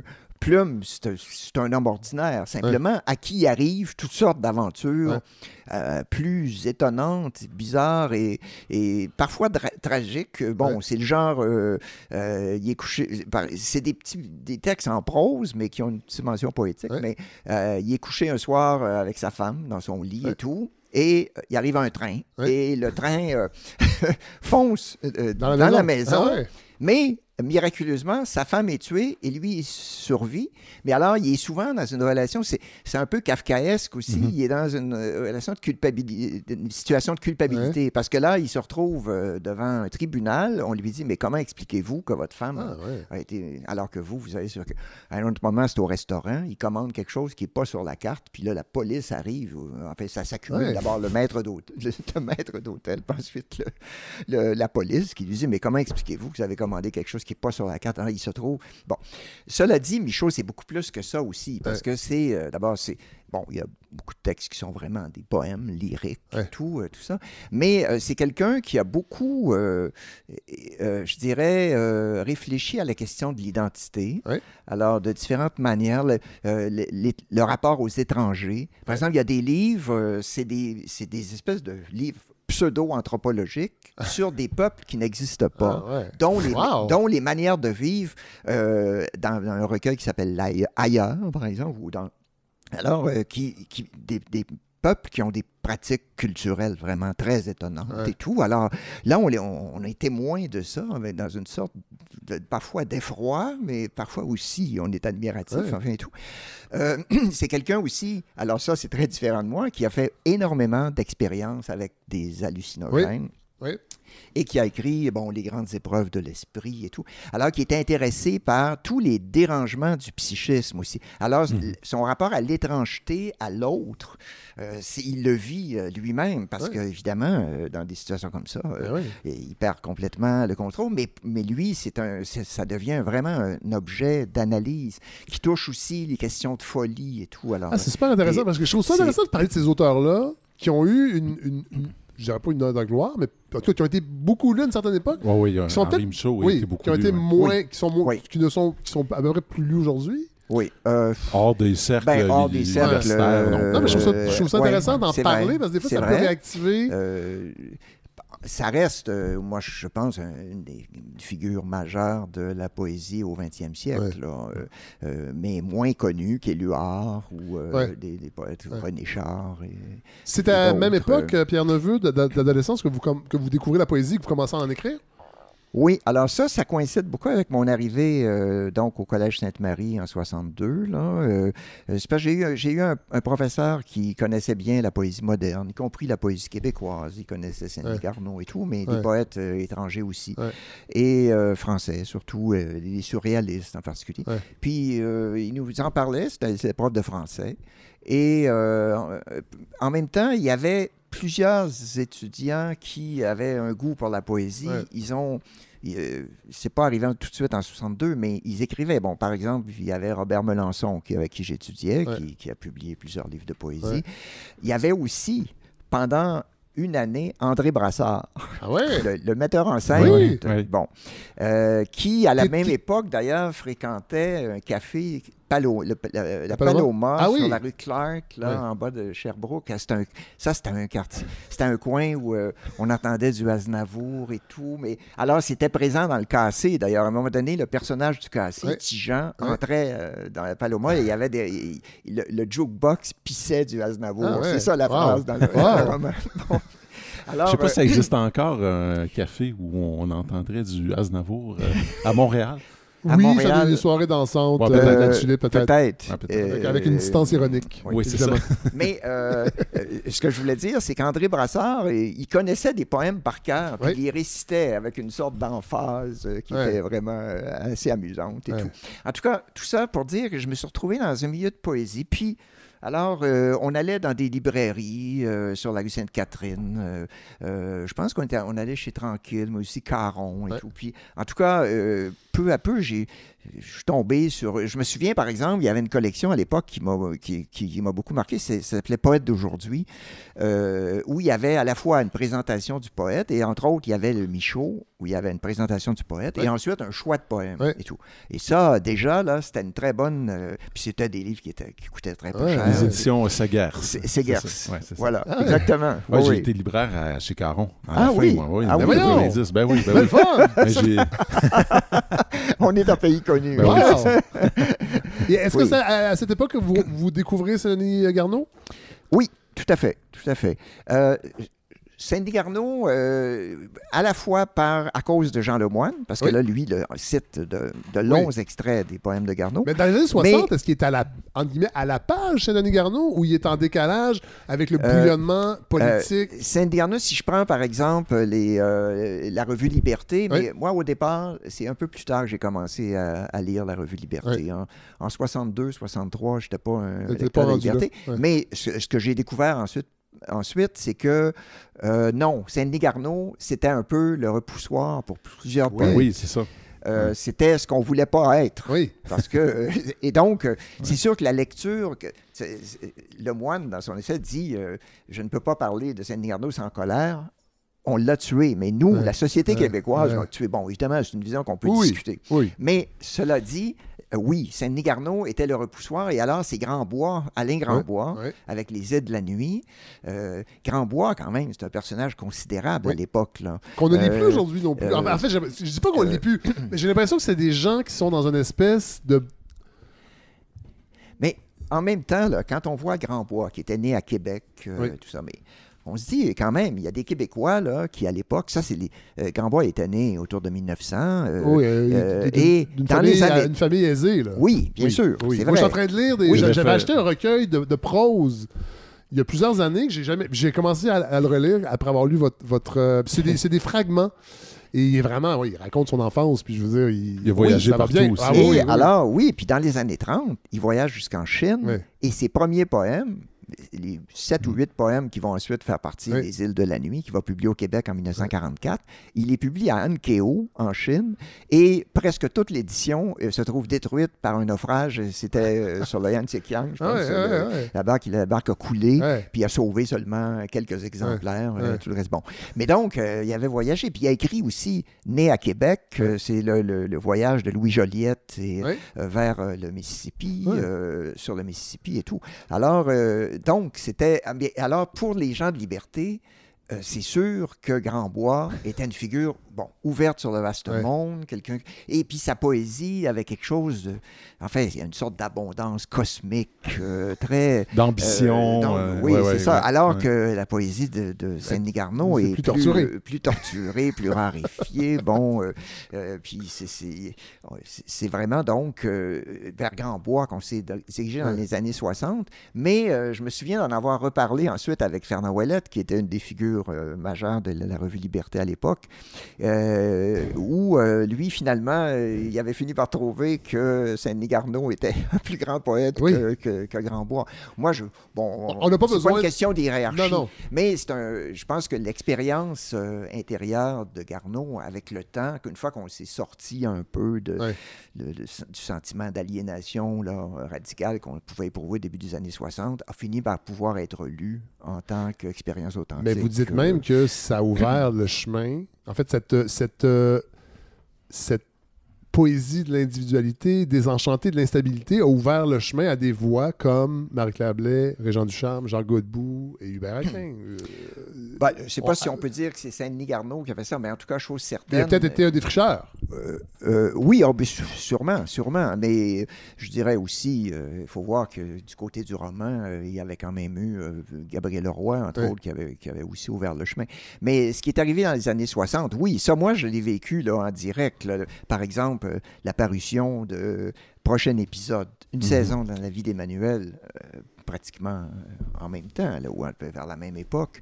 Euh, puis l'écho que ça recevait euh, dans les journaux, bon, on, cite, on parle souvent de, de la, la fameuse critique de Jean Étier Blais, parce que Jean Étier Blais, qui était le, le critique littéraire au devoir, qui dit, en lisant, après avoir fini de lire le prochain épisode, nous le tenons enfin, notre grand écrivain.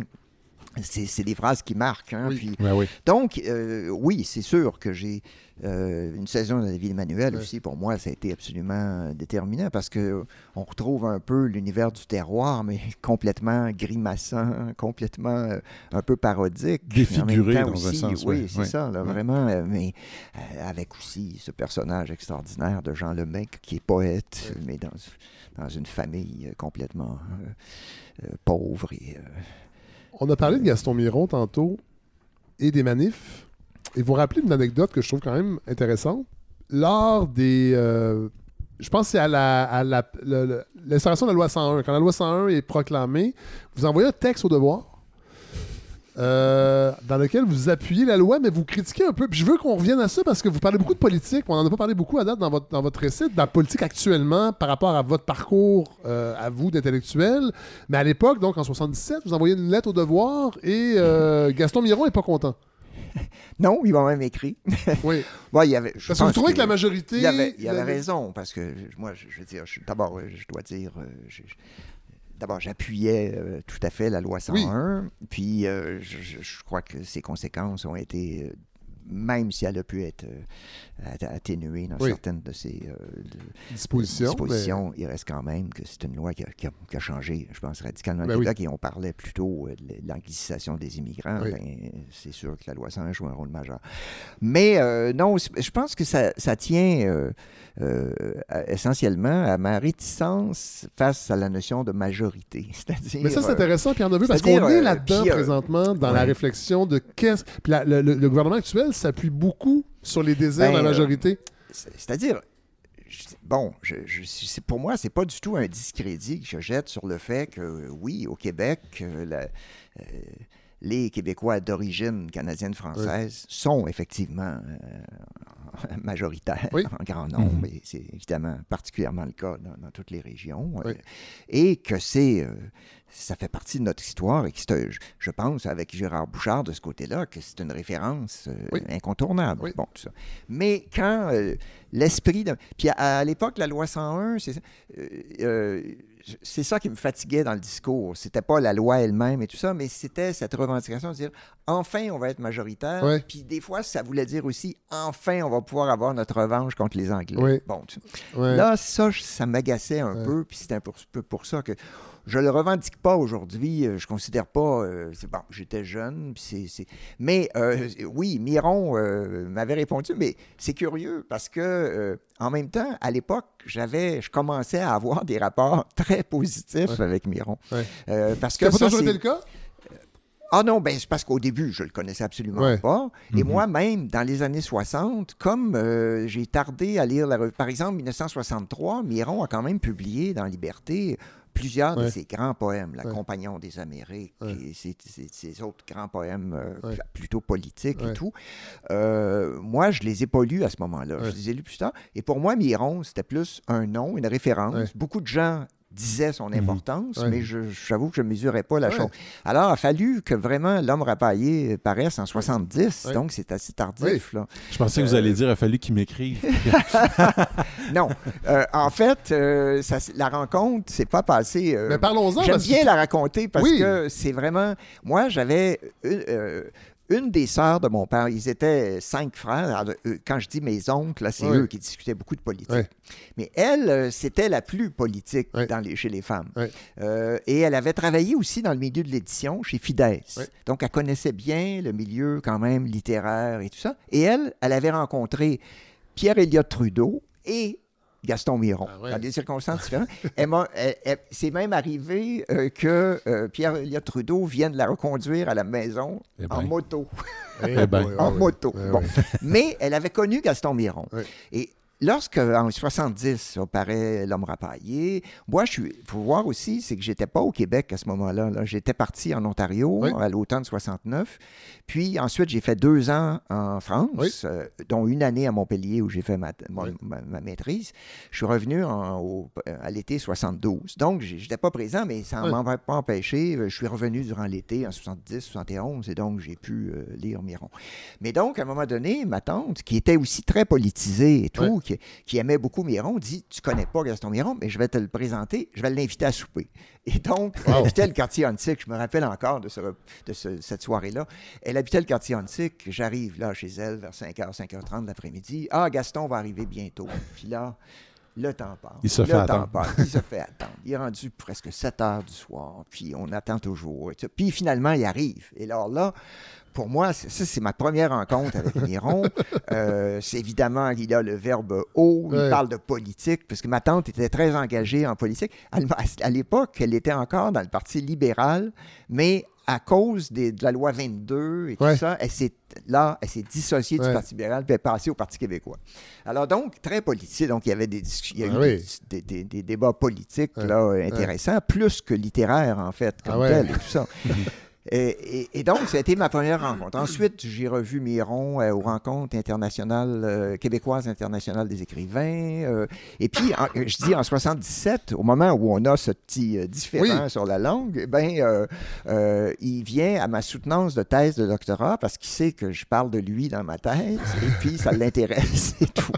Et pas intimidant du tout. je ne le dis pas pour me glorifier, Non, mais non. Il, il aimait beaucoup ce que j'avais écrit Oui. sur lui parce que c'est- son principe, ce qu'il aimait le plus, c'est que je le lisais vraiment comme un poète et pas.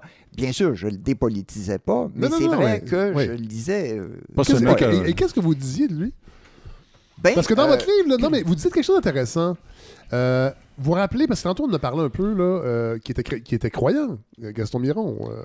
Oui, il reste- oui, mais pas pratiquant. Non, non, non, non, non, mais à un point où il était mal à l'aise. Vous vous rappelez qu'il était mal à l'aise lors des récriminations des orphelins du Plessis, sur le discours Ouais, de, ouais, euh, ouais, de- du de- porte-parole de l'époque, qui était Bruno Roy, aussi oui. président de l'Ordre Ben, des C'était écrivains. un grand. Les deux étaient de grands amis et euh, Oui. ils s'aimaient beaucoup. Mais euh, moi, Bruno Roy. euh, Je me rappelle de ça, c'est les années 90. Euh, 90. Voilà. Et Euh, moi, euh, lorsque j'ai fait, j'ai fait beaucoup d'entrevues pour ma biographie, et euh, j'avais, j'étais allé rencontrer, je me souviens, c'était à Lunec, à la Maison des écrivains, rue Laval. Et euh, Br- Bruno m'avait dit, il faut que je te raconte. Une fois, j'étais allé à Québec avec Gaston, puis là, c'était l'époque où Bruno Roy euh, était très visible, là, Oui. parce qu'on on voulait des réparations pour les orphelins du. Plessis. Voilà.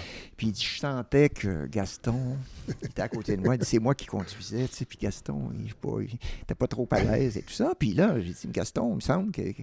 Et là, c'est ça. Gaston, euh, Miron avait dit euh, Ben écoute, Bruno, écoute, ta cause, évidemment. là. Oui. Je- je- je- elle est d'une grande On est- justice. ben oui, oui, c'est ça.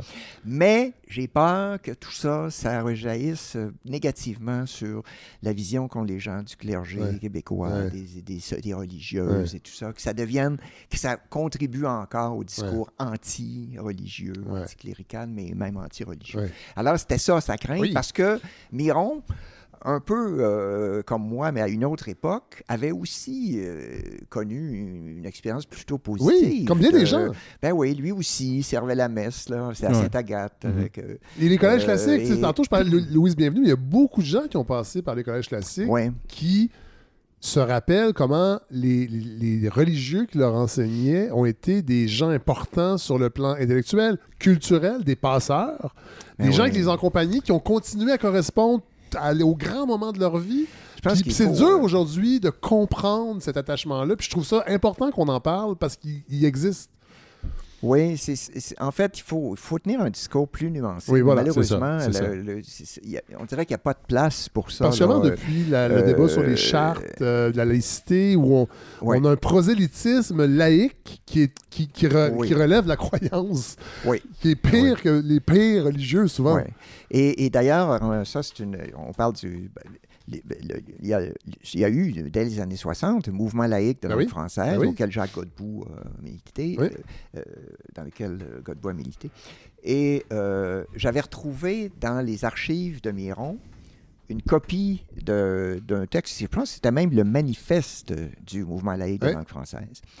Et Miron annotait, et une des choses qu'il y avait en annotation, c'est euh, euh, c'était quelque chose comme absence de, ou manque d'enracinement dans le monde canadien-français. Ah ouais. Euh, alors, ce qu'il trouvait, c'est que c'était. euh, ça rendait pas compte. C'était désincarné. euh, C'était un peu désincarné. Bon, évidemment, en 65, c'était très avant-gardiste Oui. d'être. euh, le mouvement laïque était quand même euh, un mouvement très. Oui, parcellaire. C'est un, un gros puscule, Oui. en tout cas. Bon, mais c'est devenu euh, quand même important.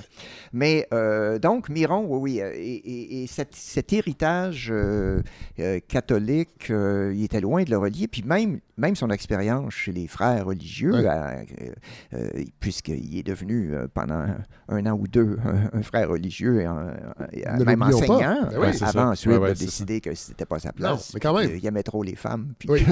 c'était pas possible Oui. de faire ses vœux de chasteté. mais, mais cela dit, il n'en gardait pas du tout un, mauvais souvenir de, Et vous dites même que ça teinte l'homme rapaillé. Ah, ben Vous dites que toutes les Ah, ben, phases ben du oui. grand récit chrétien structurent l'homme Ah ben rapaillé. là, ça c'est clair. Ben oui. Pour moi, c'est très clair. Ben, je- oui, je- je- c'est vraiment euh, l'agonie, la passion, on, on la marche vers la résurrection. rédemption. euh, Il y a vraiment ouais. cette idée-là. Oui, tout à fait. là, les références chrétiennes sont même explicites parce Oui. que le vocabulaire est là. Oui, Euh, oui. euh, le pays, il ne sait plus, il attend, il ne sait plus quelle rédemption. Bon, mais il y en a plein d'autres références. Vous posez une bonne question, puis on est là-dedans. Je, me rappelle plus exactement où, là, mais c'est assez, assez tôt dans le livre. Euh, Est-il possible de réinvestir notre mémoire catholique à la lumière des enjeux actuels? Vous parlez des pensionnats autochtones, entre autres, Hmm. et vous avez un peu les mêmes craintes que Gaston Miron et les orphelins du. Ben oui, vous avez peur sûr, que- euh, c'est sûr, mais, euh, qu'on jette tout. mais là, je pense que dans, dans les médias, compte tenu de la blessure, puis ça, je pense qu'on peut pas la, L'amoindrir, la- ben non. l'amoindrir et Non, la, non. la- la négliger. Là. Euh, je pense que pour beaucoup d'Autochtones, soit qu'eux-mêmes l'ont vécu, Ouais. soit que Ou, euh, des gens un ou peu ça a été âgés, raconté dans, les, dans les raconté. familles. Ben oui. Je pense que c'est une blessure collective tellement importante que il devient très difficile actuellement de faire, se mettre à faire des nuances, Ouais. puis euh, tout Ouais, ça. Mais je pense qu'à plus long terme, il faudrait en faire un peu quand même. Euh, euh, mais c'est toujours. moi, je, je, vais revenir bien loin en arrière, mais j'en parle pas vraiment dans mon livre, mais j'ai déjà consacré un, un chapitre entier d'un livre précédent, euh, Intérieur du Nouveau Monde, à Marie de l'Incarnation. Oui. Marie de l'Incarnation, c'est une grande mystique, Oui. c'est une grande croyante, fervente et tout ça. Oui. Euh, en même temps, elle s'est trouvée, euh, mais on voit bien à quel point c'était même pas concevable pour elle d'avoir une distance critique par rapport à ça. Elle arrive ici, euh, et puis là, c'est son but, bien, c'est bien sûr, c'est convertir Tout à fait. les Autochtones. Les sauvages. les- les- les- oui, les Oui. petites filles, de les accueillir et Oui. tout ça. Puis on voit qu'il y a un choc culturel même physique. Oui. Elle trouve qu'elles sentent pas bon. Elles c'est l'odeur la, la répugne. Elle trouve qu'elles sont mal, elles sont habillées tout croche. Alors, donc, finalement, c'est, ça lui paraît une évidence Oui. d'en faire des petites françaises. Oui. Mais elle se rend compte que ça marche pas, par Non. contre. Là. Bon. Mais euh, c'est c'est là qu'on voit à quel point, euh, c'est ça, le, le- le- on est très déterminé par notre époque. Ouais. Et, et- mais tout ça pour dire aussi que on peut pas actuellement là, faire euh, tellement de nuances euh, de ce type-là. Non. C'est- c'est- je pense qu'on est en face d'un mouvement euh, qui est très important, qui est un mouvement aussi qui déteint sur la littérature, qui a un, un Ouais. impact sur la littérature, mais qui est aussi culturel, beaucoup Ouais. plus large. Mais il faut pas. En même temps aussi, c'est le risque de tomber aussi, de retomber aussi dans euh, la mythologie euh, du bon sauvage, euh, puis oui. tout ce qu'on connaît, c'est-à-dire une sorte d'idéalisation. Moi, ce que je crains parfois, c'est heureusement, je pense que de plus en plus d'écrivains autochtones se démarquent de ça. Oui. C'est-à-dire, il ne faut pas que ça devienne un- une sorte de fondamentalisme autochtone où, en fait, c'est l'idée de conserver absolument son intégrité, sa une sorte de pureté originelle. Et Jean Sioui, je pense qu'il a écrit un Euh, livre, un petit et- essai là-dessus qui oui. essaie de se distancier Et- de ça. Et ça, on le voit de plus en plus. Puis ça, je le vois aussi, euh, je le vois aussi euh, de ce point de vue-là, même, parfois, les écrivains canadiens anglais autochtones autochtones Ouais. sont rendus plus loin, je pense en poésie. Ouais. Euh, Il y a des, des- des courants très, très actuels. Par Ouais. exemple, euh, j'ai un poète, là, je crois qu'il est de la Saskatchewan, Harry- euh, Billy Ray Belcourt. Belcourt, ça doit être un nom francophone, ça doit être Belcourt Mhm. maintenant. Mais euh, lui, c'est un homosexuel autochtone, puis sa poésie travaille sur le- un peu le, Ah la- donc la, la- la frontière des genres et tout, l'interdit sexuel, mais en même temps dans un univers de référence autochtone. Alors ça crée des brouillages qui, je pense, sont sains parce que là, on n'est pas simplement dans la conservation d'une Ouais, sorte d'identité euh, euh, originelle Ouais. qui voudrait que- se garder dans sa pureté. Il y a, il y a- tu sais, on- faut- il y a eu l'histoire de notre rapport avec les Autochtones. C'est, l'histoire où longtemps on s'est méfié, on a plaqué des préjugés. Oui. Mais là, c'est comme si euh, le- risque, c'est de passer à un autre extrême où là, euh, la culture autochtone serait détentrice d'une pureté et d'une, Oui. d'une perfection, alors que l'idée, c'est, des humains comme nous. Tout à fait. Ben oui, Avec ben leur oui. euh, beauté, Oui, oui, leur, euh, euh, leur euh, faiblesse, etc. Je veux dire, c'est. oui, il faut avoir un qui rapport. ouais. qui étaient entre eux, entre eux, euh, dans des relations à la fois commerciales, mais aussi souvent guerrières. Tout à fait. ça. C'est Et ça, Bon, je veux dire, c'était, ben oui, c'était des humains. Ouais, c'est Bon, ça, c'est ouais. ça. Mais euh, moi, tout de même, euh, et ça, j'en, parle euh, dans, un passage, surtout sur le territoire, euh, euh, ce qui est quand même frappant, c'est que au moment où euh, s'affirme euh, la culture québécoise, sa littérature, euh, il y a une sorte d'effacement Ouais. presque complet des Autochtones, sinon comme référence au fait qu'ils seraient disparus. Ouais. Bon. Alors, c'est, euh, par exemple, dans un poème de Géléno, Peuplade disparue. Hmm. Et euh, dans un poème aussi, de, dans euh, euh, un poème de Chamberlain, Oui. euh, c'est, euh, dans- il ne veut pas se perdre dans l'ornière américaine euh, où les, les, les, les- les sauvages ou les peaux rouges, Oui. les peaux rouges qu'ils appellent, sont, ont été effacés. Mais Alors, euh, c'est l'idée Mais vous rappelez ont- que Chamberlain, ils il, ont été- évoluer aussi. ah oui, oui, exactement. Ouais. Mais je veux dire, non, mais Chamberlain, juste témoin de son époque. oui, là, je à ce, moment-là, il y a plusieurs références qui font en sorte que, euh, finalement, les- on présume qu'ils ont, ils ont été des, On- euh, purement effacés par l'histoire. On et veut on veut présumer. pas. Oui, ben, on veut présumer. Parce qu'on on peut, on peut prendre leur place. Parce que les années 60 aussi, c'est les- la construction oui. des grands barrages, mais il y a cette idée de se réapproprier le territoire. Mais Oui. pour ce faire, on a probablement eu. On a été obligé un peu de les tasser. Ben, pour prendre la place. sûr, puis je- je- Sinon, je- ça, s'il y aurait eu un conflit. Oui, oui, oui, c'est certain. Il y, avait aussi un imaginaire, pardonnez-moi, il y a aussi un imaginaire au 19e siècle, ou des poèmes où on, ra- on- on- on- par exemple, je pense à Garneau qui fait un poème qui s'intitule Le dernier Huron, Oui. où, où ça faisait un bout que on- dans l'imaginaire, il y a un Ouais. peintre aussi, Plamondon, qui peint le dernier représentant. Ah oui, oui. Et donc, c'est comme si pendant un siècle, on avait vécu avec cette idée d'un genre de crépuscule. Mais Puis, puis, puis là, ils, ils étaient, je sais pas, je sais pas où en étaient les, les, les Autochtones euh, au- en, en- en 1960, mais après un siècle et demi de traitement euh, épouvantable euh, de, de, de pensionnat, je- ils étaient en même en nombre. Oui. Je ça devait être terrible. Je veux Oui. dire, là, il y a une sorte, présentement, une, une résurgence extraordinaire, une, une natalité, tout ça, Oui, mais Mais présentement. ce que, ce que tu évoques, ben, c'est que pendant longtemps, c'est que euh, finalement, à travers l'effacement qu'on présume des Autochtones, c'est notre propre effacement qui. C'est ça. C'est ça. Que se projette. On veut pas être comme le dernier Oui, voilà. Huron. Voilà, on c'est veut ça. pas être comme ces C'est peuplades disparus. Oui. Alors, c'est donc, ça devient. euh, un miroir, un, peu miroir, de ce qu'on veut pas. ce qu'on Ouais. veut- c'est ça, Ouais, exactement. Euh, moi, je raconte, c'est ça. j'ai- peu à peu, euh, à travers notamment les. Moi, je dire que les films d'Arthur Lamotte, qui, Oui. euh, qui était un immigrant français Oui. du, du sud de la France, là, Oui. euh, ces films sur les Inuits, sur le, à l'époque, c'était quand même important et c'était la première fois aussi qu'on entendait parler vraiment l'Inou. Oui. Euh, il allait vraiment chez, chez eux, puis il les laissait parler avec. Oui. On avait des sous-titres. Puis, alors, puis euh, donc les rituels de chasse et tout. Oui. euh, moi, Mm. je veux dire que ça, ça a été euh, très important euh, dans les années 70 Oui. seulement que j'ai Puis les films d'Arthur Lamotte, on peut les voir encore sur le site Oui, de l'ONF. exactement. Les- Ces derniers, entre autres, dans les années Oui. 90, parce. Euh, vous avez parlé tantôt, puis je veux qu'on qu'on aborde ce sujet-là, euh, qui, moi, m'a passionné dans, dans, dans le, dans, dans votre livre, c'est la traduction. Oui. Euh, vous avez parlé un peu d'un poète euh, de Saskatchewan, que je, re- je rebondis là-dessus. Vous rappelez que la, traduction est aujourd'hui une réalité culturelle très dynamique au Québec, mais ça n'a pas toujours été le cas, évidemment. Et vous rappelez que dans les années 60-70, la traduction était vue comme un mal systémique contribuant à notre aliénation collective.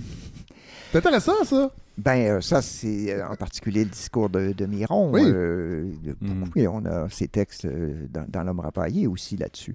Euh, le bilingue de naissance, puis tout. Là, tout ça, là, Parlez-vous c'est- bilingue. Eh oui, Ouais, ben, ouais. c'est ça, exactement. Puis il donnait en évidemment comme exemple des, des mauvaises traductions, même dans les panneaux de signalisation sur la route. Il y en ça, avait bon. en littérature aussi, Bon. des mauvaises traductions. Oui, Il y en- aussi. il y en a encore. Oui, oui, ah oui, il y en a encore. mais, euh, mais tout de même, mais moi, je dirais, euh, je pense que ça, euh, dans- ben, reprenons historiquement d'abord. C'est vrai que dans les années 60, la traduction, même littéraire. Occupait Oui, c'est de pas, ça on parle, on avait parle de pas un grand prestige. Non. Puis je mentionne le fait que euh, il y avait l'éditeur Pierre Tisser Oui. euh, qui avait créé une collection, Les Deux Solitudes, euh, où il traduisait des romans Oui. euh, canadiens-anglais, Robertson Davis et d'autres. Oui. Et euh, ça a pas, ça avait pas beaucoup de, De résonance. retentissement. Et surtout, je dirais, euh, la, la pratique de la traduction chez les écrivains était euh, très peu répandue. Évidemment, beaucoup des traducteurs étaient des journalistes, là, Jean Paré, Oui. euh, euh, René Chicoine, lui, Oui. je ne sais pas quelle était sa profession, mais en tout cas, c'était pas des écrivains comme Non, tel et tout non. ça. Euh, mais moi, je pense que la- l'émergence d'une culture de la traduction, euh, ça dit quelque chose, la culture québécoise en général. Ben C'est-à-dire Mhm. de- d'une culture, je dirais, de la relation, de l'échange, de euh, et, et qui fait en sorte que maintenant, ben là, c'est vrai, Oui. j'en énumère un grand nombre, puis je ne veux pas en mentionner parce que je vais On va en oublier. oublier. Oui, tout à fait. Mais euh, un grand nombre d'écrivains actuels sont aussi Oui. pratiquent aussi la traduction. Tout à fait. Alors, euh, je pense que ça, ça témoigne. Et, et pour moi, là-dedans, donc, il y a aussi ce- cette réciprocité. C'est-à-dire que on est aussi beaucoup traduit. Oui. Souvent, on est mal documenté là-dessus. Oui. Euh, on ne sait pas toujours, mais je vais donner un exemple. Mais il y a eu, là, là-dessus, je dois dire, il y a eu un petit article dans Le Devoir. C'était à l'automne dernier, Oui. l'automne 2021, Oui. où euh, la littérature québécoise s'épanouit en Allemagne. Et euh, on mentionnait, entre autres, le roman de Jocelyn Saucier, euh, Il pleuvait des oiseaux. Oui. 140 000 exemplaires en version allemande. Quand même. Ça. Et euh, beaucoup de pièces de théâtre et de, de, de, de, romans aussi sont traduits en, en Allemagne en particulier. Mais euh, euh, il y a- on manque un peu d'études. Je sais que dans, euh, je me souviens d'avoir vu dans le, je crois que c'est Daniel Grenier, un écrivain, Mhm. qui dans en 2013, dans, la, dans nouveau projet, je ne sais pas si c'est 2013, je me trompe de date, est-ce que nouveau projet existait en 2013? Oui. Oui, oui. Alors, euh, il avait fait un article sur une sorte de tableau, mais ça n'avait pas une prétention scientifique. Mais euh, où est-ce qu'on est traduit? Ouais. Puis, il pouvait même identifier les titres. À l'époque, c'était, euh, par exemple, le titre le plus traduit dans, euh, alors, dans plusieurs langues, c'était La petite fille qui aimait trop les allumettes Ah ouais, de de Gaëtan. Oui. suivi par J'ai le courte manche un dimanche à la piscine à Kigali. Ça, on Euh, comprend ouais, aussi. ouais, ouais, tu ben vois. oui. Ouais. Et, mais il y en avait d'autres Ouais. aussi. Et il pouvait montrer que dans la plupart des pays d'Europe, il y avait des traductions plus ou moins nombreuses de romans québécois.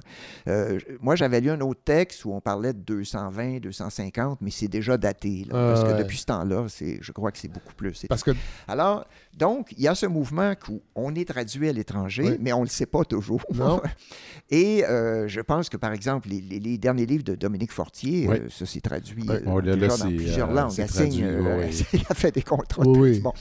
Mais euh, donc, je dirais, il s'instaure, on est traduit, mais en même temps, on traduit nous-mêmes. Bon, Oui. euh, évidemment, je donne dans mon livre de référence au, euh, l'exemple de, de, de Mordecai Richler, Oui. euh, Barney's Version, Oui. puis d'autres romans comme ça. Qui était mal traduit. Qui, qui était mal traduit. Ben oui. Moi, je, je donne l'exemple aussi de euh, Leonard Cohen, Beautiful Losers, les, les perdants magnifiques, où, incroyablement, le traducteur parisien garde la toponymie anglaise des romans. Il parle pas du parc La Fontaine, il La parle Fontaine- de La Fontaine Park, où il y a, en plus, dans le roman, une grande manifestation indépendantiste. Ah ouais, c'est ça. C'est- Non, non. Tu dis, alors c'est Sainte-Catherine Street. Mais ça n'a pas beaucoup changé, ça, Euh, Pierre. Euh, Non. Récemment, euh, TV5 fait- parlait de. C'est Justin Trudeau. Oui, Ouais, Justin, ouais, je l'ai entendu Justin plusieurs Trudeau. fois. C'est assez je- Mais, incroyable. mais, mais Cohen va finir par demander à Michel Garneau, entre autres, de s'occuper de la traduction. Euh, oui, exactement. Parce que c'est un peu plus. Ben oui, alors, On se rappelle de Kundera. Kundera lui-même, euh, s'occupait lui-même de sa traduction Oui. en français quand il écrivait en tchèque. oui, oui, Il oui. écrivait Ben, pas en euh, français. plusieurs écrivains, d'ailleurs, tiennent Ouais. à, à leur Mais je veux qu'on revienne des années traducteur, 60 parce oui. qu'il y a des choses incroyables. Vous vous rappelez qu'à la, à la fin des années 60, seulement une douzaine de romans canadiens-anglais ont été traduits en français depuis le 19e siècle. Oui. Tu sais, on peut bien parler Ça, c'est. euh, du oui. désintérêt du rock, Oui. Parce- mais on le pratiquait bien ici aussi. Là. Oui, ah, mais tout à Sur le fait. plan tout à fait. Et ça, je dois dire, la référence à ça, c'est un article de Philip Stratford. Et pourquoi je parle de Philip Stratford? C'est que ça a été mon professeur à l'Université de Montréal. Il était au département d'études anglaises. Alors moi, mais j'ai fait tout mon cours, euh, littérature française, québécoise, philologie et tout. Alors, euh, Ah oui. donc, euh, à la fin du, du cours, on avait un cours de littérature canadienne-anglaise qui portait surtout sur la poésie, parce que Stratford s'intéressait beaucoup à la poésie. Et là, d'abord, d'une part, ça m'a permis de découvrir, dont un poète québécois anglophone, Frank Scott, Oui. qui est quand même une figure importante. Oui. C'est un grand juriste aussi. Puis Oui. c'est une figure qui est importante aussi du point de vue de la littérature québécoise, parce que c'est c'est le- l'espèce de frère ennemi de Jacques Ferron. Dans- Ouais. euh, bon, euh, la, la famille de Frank Scott. Tu sais, son père était pasteur à Québec. Il y a plein de références chez Ferron à, à ce pasteur protestant Ah à. Québec. Ah ouais, ouais. C'est- Ah, c'est C'est vraiment bon. ça. Et euh, donc, mais alors, c'est ce que je- j'en parle aussi parce que Stratford était beaucoup intéressé par la traduction. Et donc, il avait fait ce texte où il disait qu'il y a à peu près 10 Ouais. romans ca- canadiens-anglais qui ont été traduits au Québec depuis le 19e siècle. C'est quand même assez incroyable. Ben oui. Mais aussi, il a participé avec d'autres, euh, not- notamment Sheila Fishman, euh, qui Mhm. est une grande traductrice aujourd'hui du roman québécois euh, euh, en anglais, Oui. et à la fondation de la revue Ellipse à, à North Atlee, Oui. en fait, donc dans la région de Sherbrooke. Et, et, et je me suis trouvé, en fait, il nous avait demandé Non, de faire ça, des de traductions. ça parce que c'est Il des- nous avait c'est demandé juteux, de faire des traductions de, de poètes canadiens anglais. Ouais. Alors, il y avait Frank Scott, Louis Dudek et d'autres, souvent des Québécois aussi, euh, Irving Layton et tout ça. Et moi, euh, je termine mon cours à l'Université de Montréal, Oui. en so- à la- donc à- au printemps euh, 69, et je me trouve en Ontario et tout ça. Et, et là, à un moment donné, je reçois une lettre disant Auriez-vous objection à ce qu'on publie euh, euh, C'était lui qui m'écrivait Auriez-vous objection à ce qu'on publie vos, vos traductions? Que j'avais faites avec Charlotte Melançon, qui est aussi devenue traductrice puis qui a écrit aussi sur Emily Dickinson. Ben, donc, on fonde une nouvelle, nouvelle revue. Ouais. Puis, euh, bon, alors, moi, je dis oui, bien sûr, et tout. J'avais, surtout à l'époque, je commençais à publier. J'ai publié mes premiers poèmes en 69, Ouais. justement, là, dans les écrits du Canada français. Et donc, le numéro paraît, puis je reçois un exemplaire, puis je, je suis consterné, parce que mon nom, c'est pas neveu, N-E-P-V-E-U, c'est, je sais pas comment on pourrait le prononcer, Nepuen, parce que N-E-P-U-E-N. C'est comme ça qu'il est Ah, écrit. ouais. N-E-P-U-E-N. Et là, je me dis, ils ont bousillé mon nom. En plus, puis c'est, tu sais, je- moi, euh, j'avais pas, pas de visibilité et tout ça. Mais c'est des années plus tard que j'ai, parce que j'ai fini par connaître Sheila Fishman, Oui. qui, parce, parce que son conjoint aussi est mon traducteur en Oui. poésie. Don Oui. Winkler, il Oui. traduit mes poèmes. Mais à un moment donné, on a participé à une table ronde à Ottawa sur euh, la, la, la- la fondation de la revue. Puis moi, je l'ai dirigée pendant un certain temps. On traduisait poète québécois vers l'anglais, poète canadien-anglais vers, le, vers le français. Et là, elle me dit qu'elle avait reçu tout ça. Il faut dire, à l'époque, il n'y avait pas d'Internet et tout. Elle Non, avait reçu Ça- toutes les notes de Stratford manuscrites.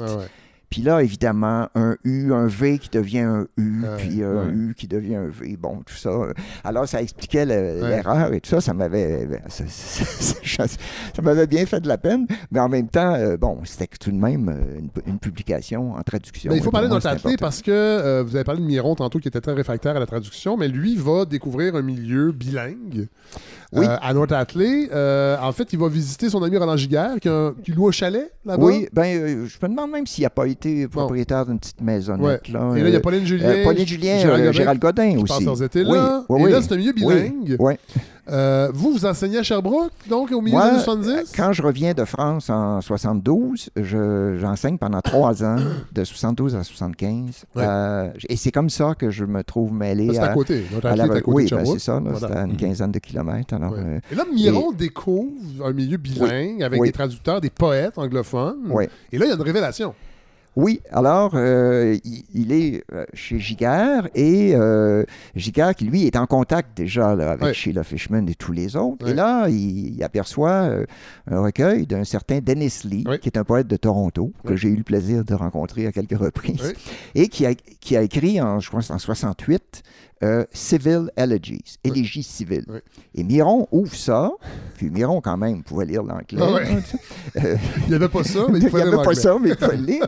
Et là, il dit ça, mais il dit, voyons, ce poète-là, il fait exactement pour le Canada anglais ce que moi, je fais pour le Québec, c'est-à-dire une, une sorte de prise de conscience Oui. de notre culture, de notre identité, une critique de, de la, dé- de la colonisation. Canada ouais, anglais ouais. colonisé doublement par En fait, il l'Angleterre. veut même provoquer une sorte de révolution tranquille anglophone. Oui, puis effectivement, c'est ça. À la, euh, à la même époque, Margaret Atwood commence à écrire Oui. et euh, à publier des poèmes aussi. Et donc, il y a tout un mouvement, comme souvent. Oui, exactement. Non, et, J'adore ces anecdotes-là, littéraires. mais donc, Miron se dit, il faut qu'on le traduise au Oui, Québec. Et donc, euh, avec des gens qui étaient à North Atlee, il y avait un étudiant, Marc Lebel, qui faisait de la traduction. Il entreprend cette traduction-là. Et là, il va rencontrer Dennis Lee. Ils vont travailler avec lui. Euh, euh, c'est, euh, et donc, ça va donner lieu à la publication des élégies civiles à Oui. l'Hexagone, 1980. Oui. C'est euh, donc, et Miron, en fait, voulait créer euh, et c'est Michel Beaulieu, le poète Michel Beaulieu, qui Mhm. était le directeur de la collection, voulait créer une véritable collection là, qui y aurait eu des titres euh, pour des raisons euh, sur lesquelles je préfère ne pas m'étendre Ah! ici. Euh, ça, a- ça a- ça a avorté. Euh, c'est que Miron n'était pas tout seul dans l'Hexagone. À l'époque, ouais, il s'est ouais. désengagé. Il faut dire que Miron, en 81, lorsque L'homme empaillé est paru à Paris, Ouais. chez François Maspero. Il s'est quand même, il est devenu, euh, il a été très occupé. euh, Ouais. Il a multiplié les voyages en France. Il, il s'est passablement euh, éloigné et même un peu désengagé de l'Hexagone. Donc, euh, bon. Mais, euh, donc, la, la- la collection n'a pas perduré. À ce moment-là, il n'y avait pas non plus, je pense, de programmes fédéraux de subventions. Aujourd'hui, il y a des subventions à la ça- traduction. là. Ça, je dois dire, Ça, ça les joue programmes- beaucoup. le programme de traduction euh, du Conseil des arts a, a- a vraiment eu un impact euh, Ben oui. énorme aussi.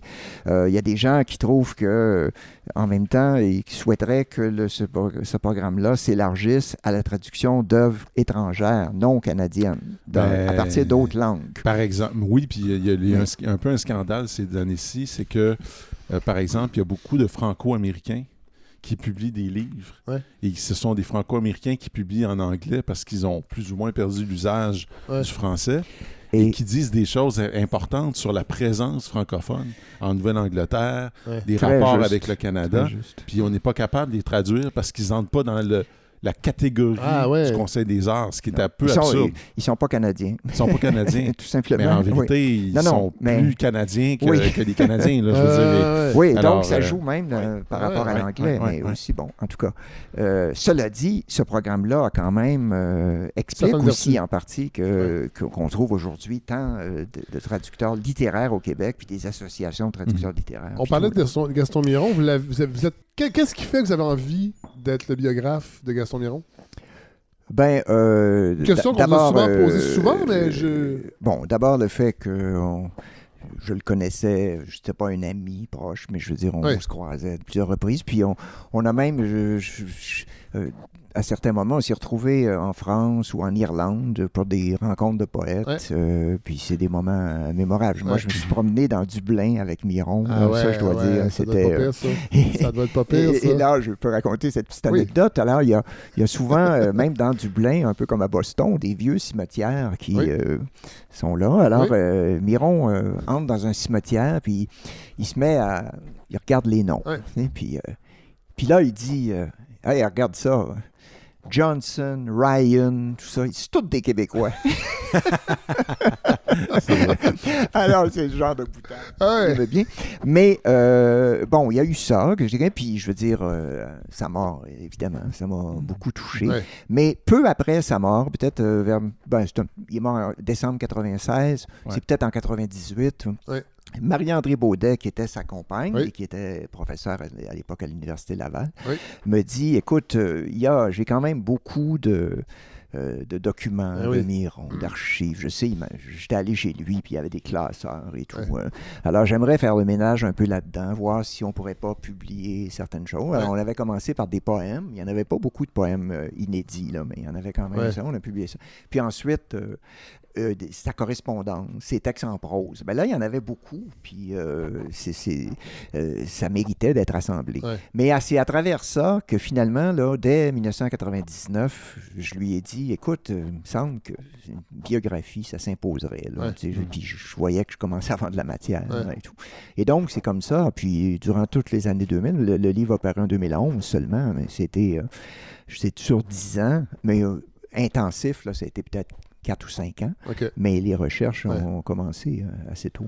Là, je sens que Mathieu Bellil piaffe un peu euh, parce qu'on parle pas assez de politique, parce que ça fait Oui. partie quand même de Ben, votre faut essai. dire, ben oui, ben oui, mon oui. livre, euh, tout de même, Oui, oui. c'est une intervention euh, Oui, oui, aussi. oui. Non, mais je voulais pas politique. l'amoindrir, c'est juste que j'ai pris plein de notes, puis je laisse aller. Moi, je laisse aller les gens euh, parler. Euh, ben, le, le titre le dit, Géographie du pays proche. Vous, vous interrogez les rapports entre la géographie euh, et la politique.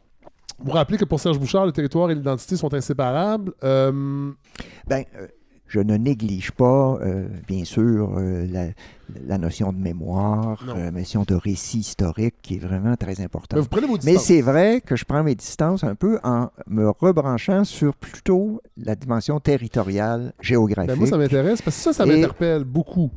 Ben, je pense que c'est dans l'air du temps aussi. C'est sûr que l'écologie, la conscience écologique, puis la, la, renaissance autochtone, tout ça nous oui. sensibilise encore plus au territoire. Mais de différentes manières, je pense que la, géographie, c'est... euh, et je le prends dans un sens, dans mon livre, de façon globale, ça, ça inclut... euh, c'est la géographie. C'est pas seulement les territoires, les régions. Non, parce non. que des fois, géographie, on pense l'espace, Oui. les territoires euh, un peu éloignés.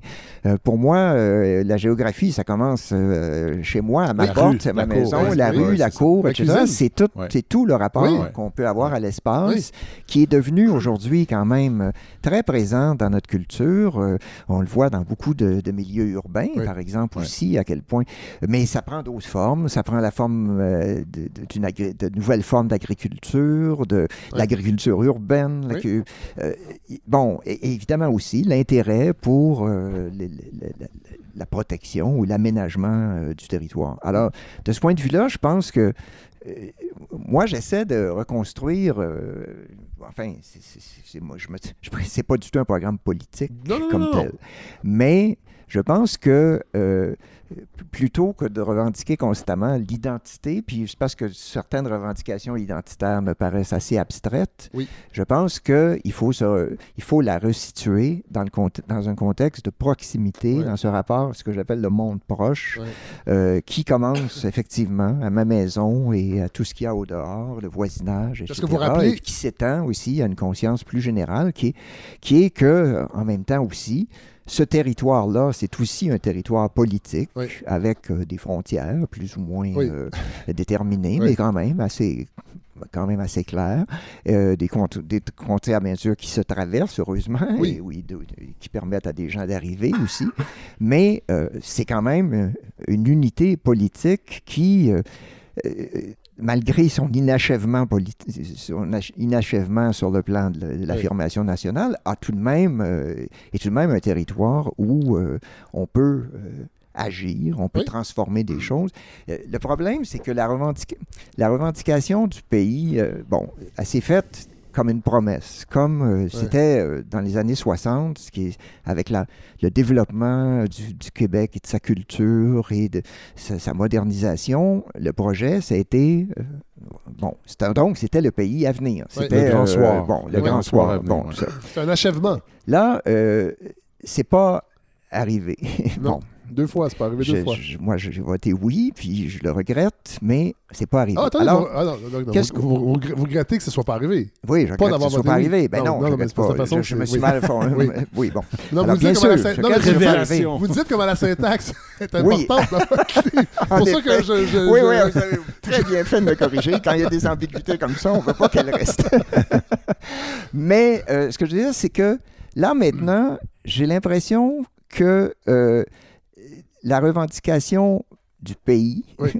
euh, prend une autre forme d'irréalité. Ce n'est plus une promesse, c'est pas. Mais là, on se rabat sur euh, des notions comme la fierté, Oui. comme euh, finalement une définition aussi souvent très négative ce que, le Québec, ce que le Québec n'est pas. Ouais. Le Québec, ben ça, je, pas, je- ouais. je cite un passage. Je voudrais le citer d'ailleurs parce que c'est le préambule de, euh, euh, de la loi, euh, la loi 21 Oui. sur la laïcité. Le préambule, je trouve, il est très intéressant parce que c'est une définition purement par la négative du Québec. Considérant que la nation québécoise a des caractéristiques propres, dont sa tradition civiliste, des valeurs sociales distinctes et un parcours historique spécifique, l'ayant amené à développer un attachement particulier à la laïcité de l'État. Alors, tous les adjectifs ici sont des adjectifs de distinction, de Ouais. différence. Tout ça, OK, bon, on est d'accord, on n'est Ouais. pas le Canada, on n'est Ouais, pas multiculturaliste et tout ça, toute l'affaire. Mais je trouve que quand on arrive euh, à une sorte de définition substantielle, un peu substantielle de, du pays québécois, de Ouais. ce qu'il est vraiment, de sa culture réelle, là, je trouve que c'est très pauvre. Ouais. C'est paradoxal parce que je trouve que le discours identitaire est aussi un discours très abstrait, Tout à fait. finalement. Ouais, ouais. Et euh, Il reste donc, pas grand-chose. Il y a deux, trois non, têtes ben c'est ça. On est pour l'égalité homme-femme, puis on est laïque, puis on est bon, euh, on énumère. Qui sont des caractéristiques d'ailleurs qui sont pas purement exclusives au Québec. Ben non, au là, contraire. c'est bon. Alors, Et vous rappelez, Pierre Neveu, que ce sentiment du vivre ensemble, il peut pas venir d'en haut? Ça non, peut pas être une injonction non, des politiciens?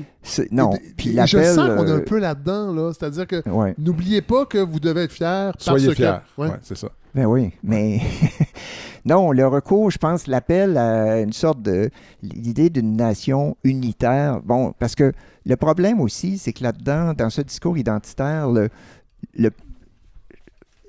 qu'est-ce que qu'est-ce que le Québec est devenu dans, dans les années 60 C'est plus que jamais une société pluraliste. Fait. Hein, Avant, on, est, on avait, on dire, des valeurs communes qui étaient, on pouvait identifier. Oui. Sans doute qu'il faudrait nuancer, mais tout de même. Il y Un avait, genre bon, de socle Euh, un canadien, socle, français, bon, ça, s'est peu à peu dissipé. Oui. Puis je cite le, le rapport euh, Parent euh, Oui. euh, dans les années qui se réclame ouvertement d'une société pluraliste. Il faut ouvrir l'enseignement à, euh, bon, à, la Aux pluralité. Bon, oui. c'est ça. Oui.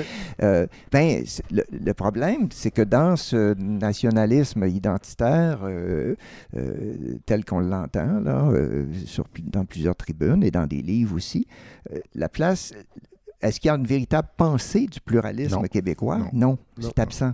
C'est toujours l'appel à l'unité. C'est non, mais la grande, à- la grande faillite, je trouve, du nationalisme euh, Oui. identitaire ou conservateur, c'est qu'on on fait la critique du multiculturalisme, Oui, puis ça s'arrête là. ben oui. C'est-à-dire que, oui, mais qu'est-ce qu'on on pense quoi à ce moment-là? Puis. Gérard Bouchard, qui parle d'interculturalisme, dans le discours des nationalistes conservateurs, est caricaturé comme Ah, absolument. un, un- un sous-produit du multiculturalisme ou un multiculturalisme qui ne dit pas son nom. Mais c'est la grande faillite. Le- quand on, leur- on a envie de leur dire, mais là, on est- le Québec n'est plus en 1950. On Ouais. est en 2022.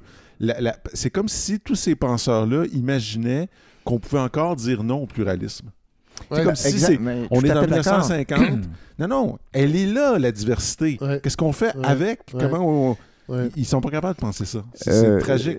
Et, et- et moi, ce, que, ce, ce qui m'inquiète euh, parfois encore plus, c'est que parfois c'est une position carrément affichée. Bon, je vais prendre euh, euh, Mathieu Bocoté, qui est un porte-parole Connais par pas, excellence de ça. euh, Non, ouais. Moi, je l'appelle le Alors, grand sociologue. euh, J'ose pas nommer son nom parce qu'il va peut-être soudre. Euh, déjà, dans fâché. ses premiers livres, il disait, euh, à un moment donné, clairement, il faut penser le Québec à l'abri du pluralisme. Ouais. À l'abri Ouais. du pluralisme. Non, Mais c'est- c'est très. ça, pour moi, c'est un non-sens. Non seulement c'est très. que Moi, je trouve ça dangereux.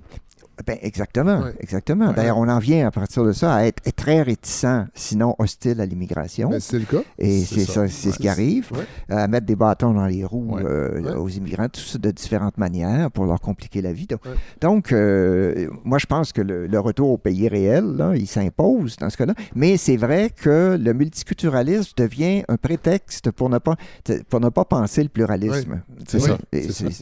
Si on n'est pas des multiculturalistes euh, affichés, là, c'est pas ça l'idée. Non. Non, mais non, mais, Mais non. Et euh, Mais, c'est drôle que- parce que. Mais attendez, euh. Mathieu, euh, Pierre Neveu, dans votre livre, vous dites aussi euh, tout au long de notre histoire, des observateurs ont remarqué notre manque de prise sur le territoire réel, une sorte de déficit géographique dans, dans la littérature, euh, mais dans la vie publique en général.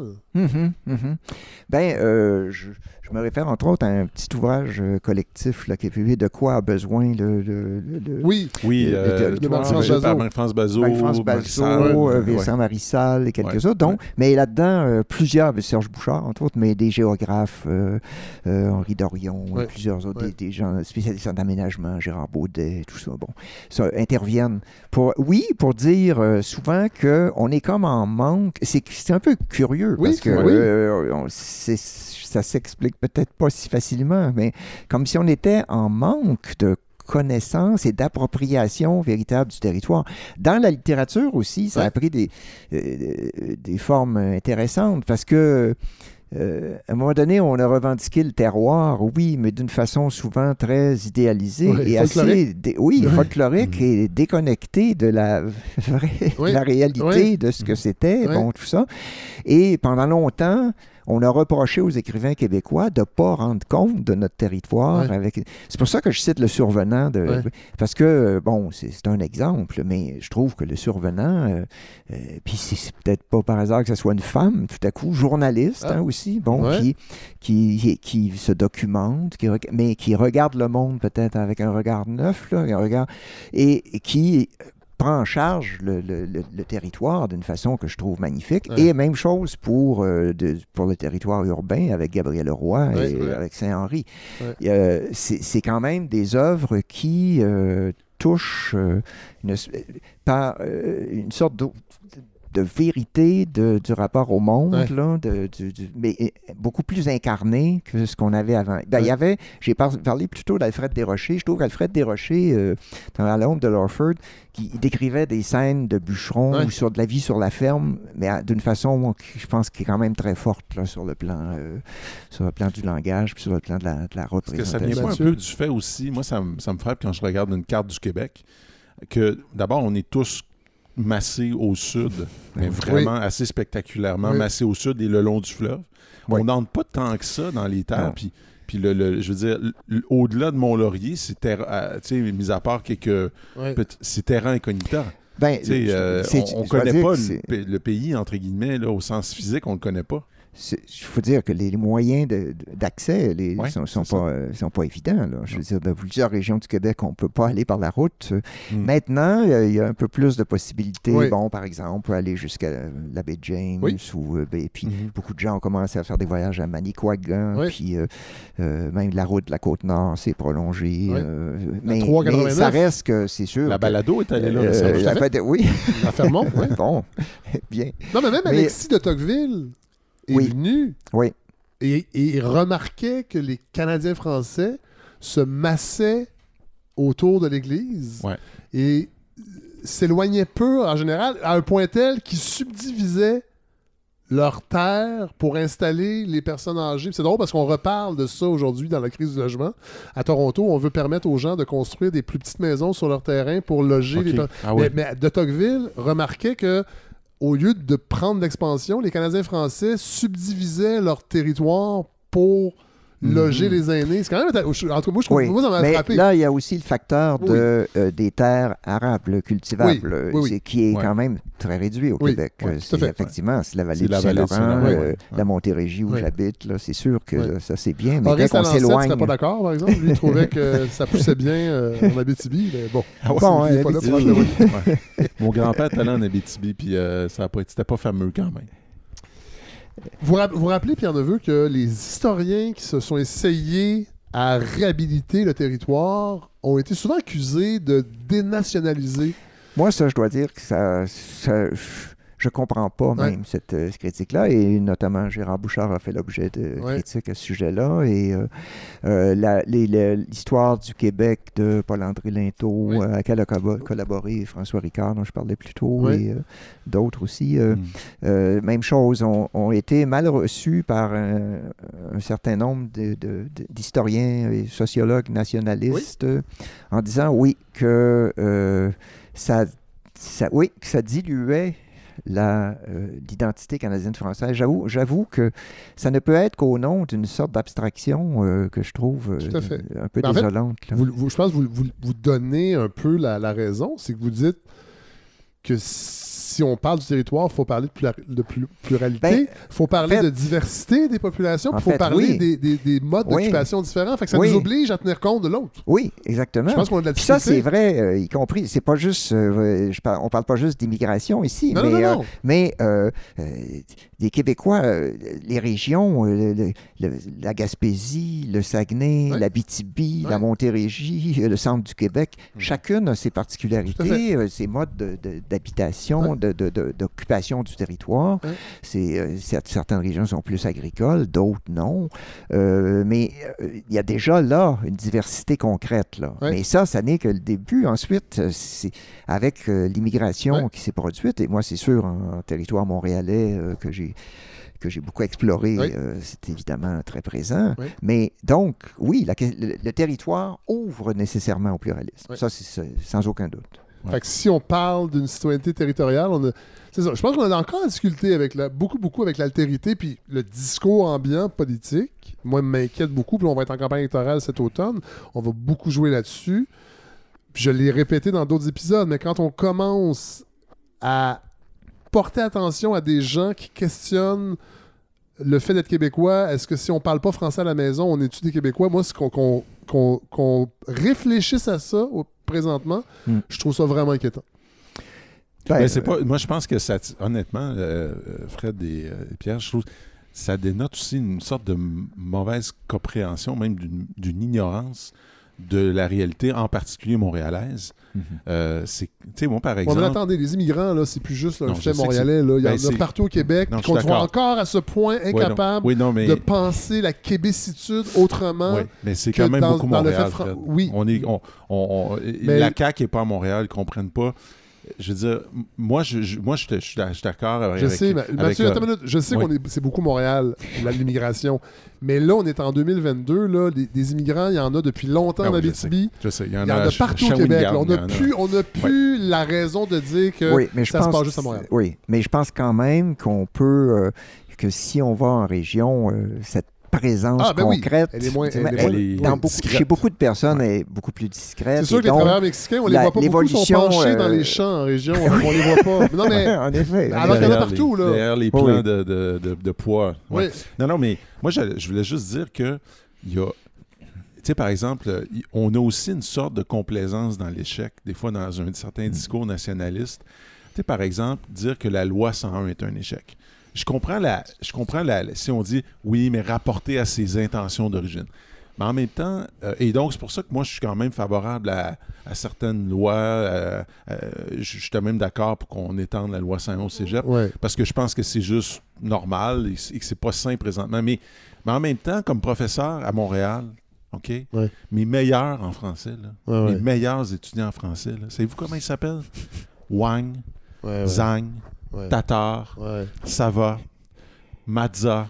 OK? Puis de temps en temps, évidemment, il y a un, il y a un démarret puis Ouais, une, euh, euh, une paquette. Vous comprenez? Je veux dire- Oui, mais ce que je veux dire, c'est que quand vous voyez ça, là, quand vous voyez ça, là, puis quand vous entendez un jeune homme qui s'appelle Yip, puis qui lui est un cantonais d'origine, Ouais. puis qui il va à Magog, puis les gens le félicitent sur son français, puis ils demandent comment ça que tu parles français comme ça, puis il répond ben je suis né, je suis né ici. Ouais, ouais? Mais là, ça veut dire aussi que collectivement, on a un tra- Alors, le, Mathieu Yip, là, je vais le nommer parce que c'est un de mes très beaux étudiants que j'adore, mais qui, qui est rendu en médecine à l'Université de Montréal, tu sais. Puis il dit ben moi, à la maison, avec mes parents, je veux parler cantonais. Ben Oui, mais regardez, à l'école, là, j'ai 95 en français, là. Voulez-vous me lâcher, là?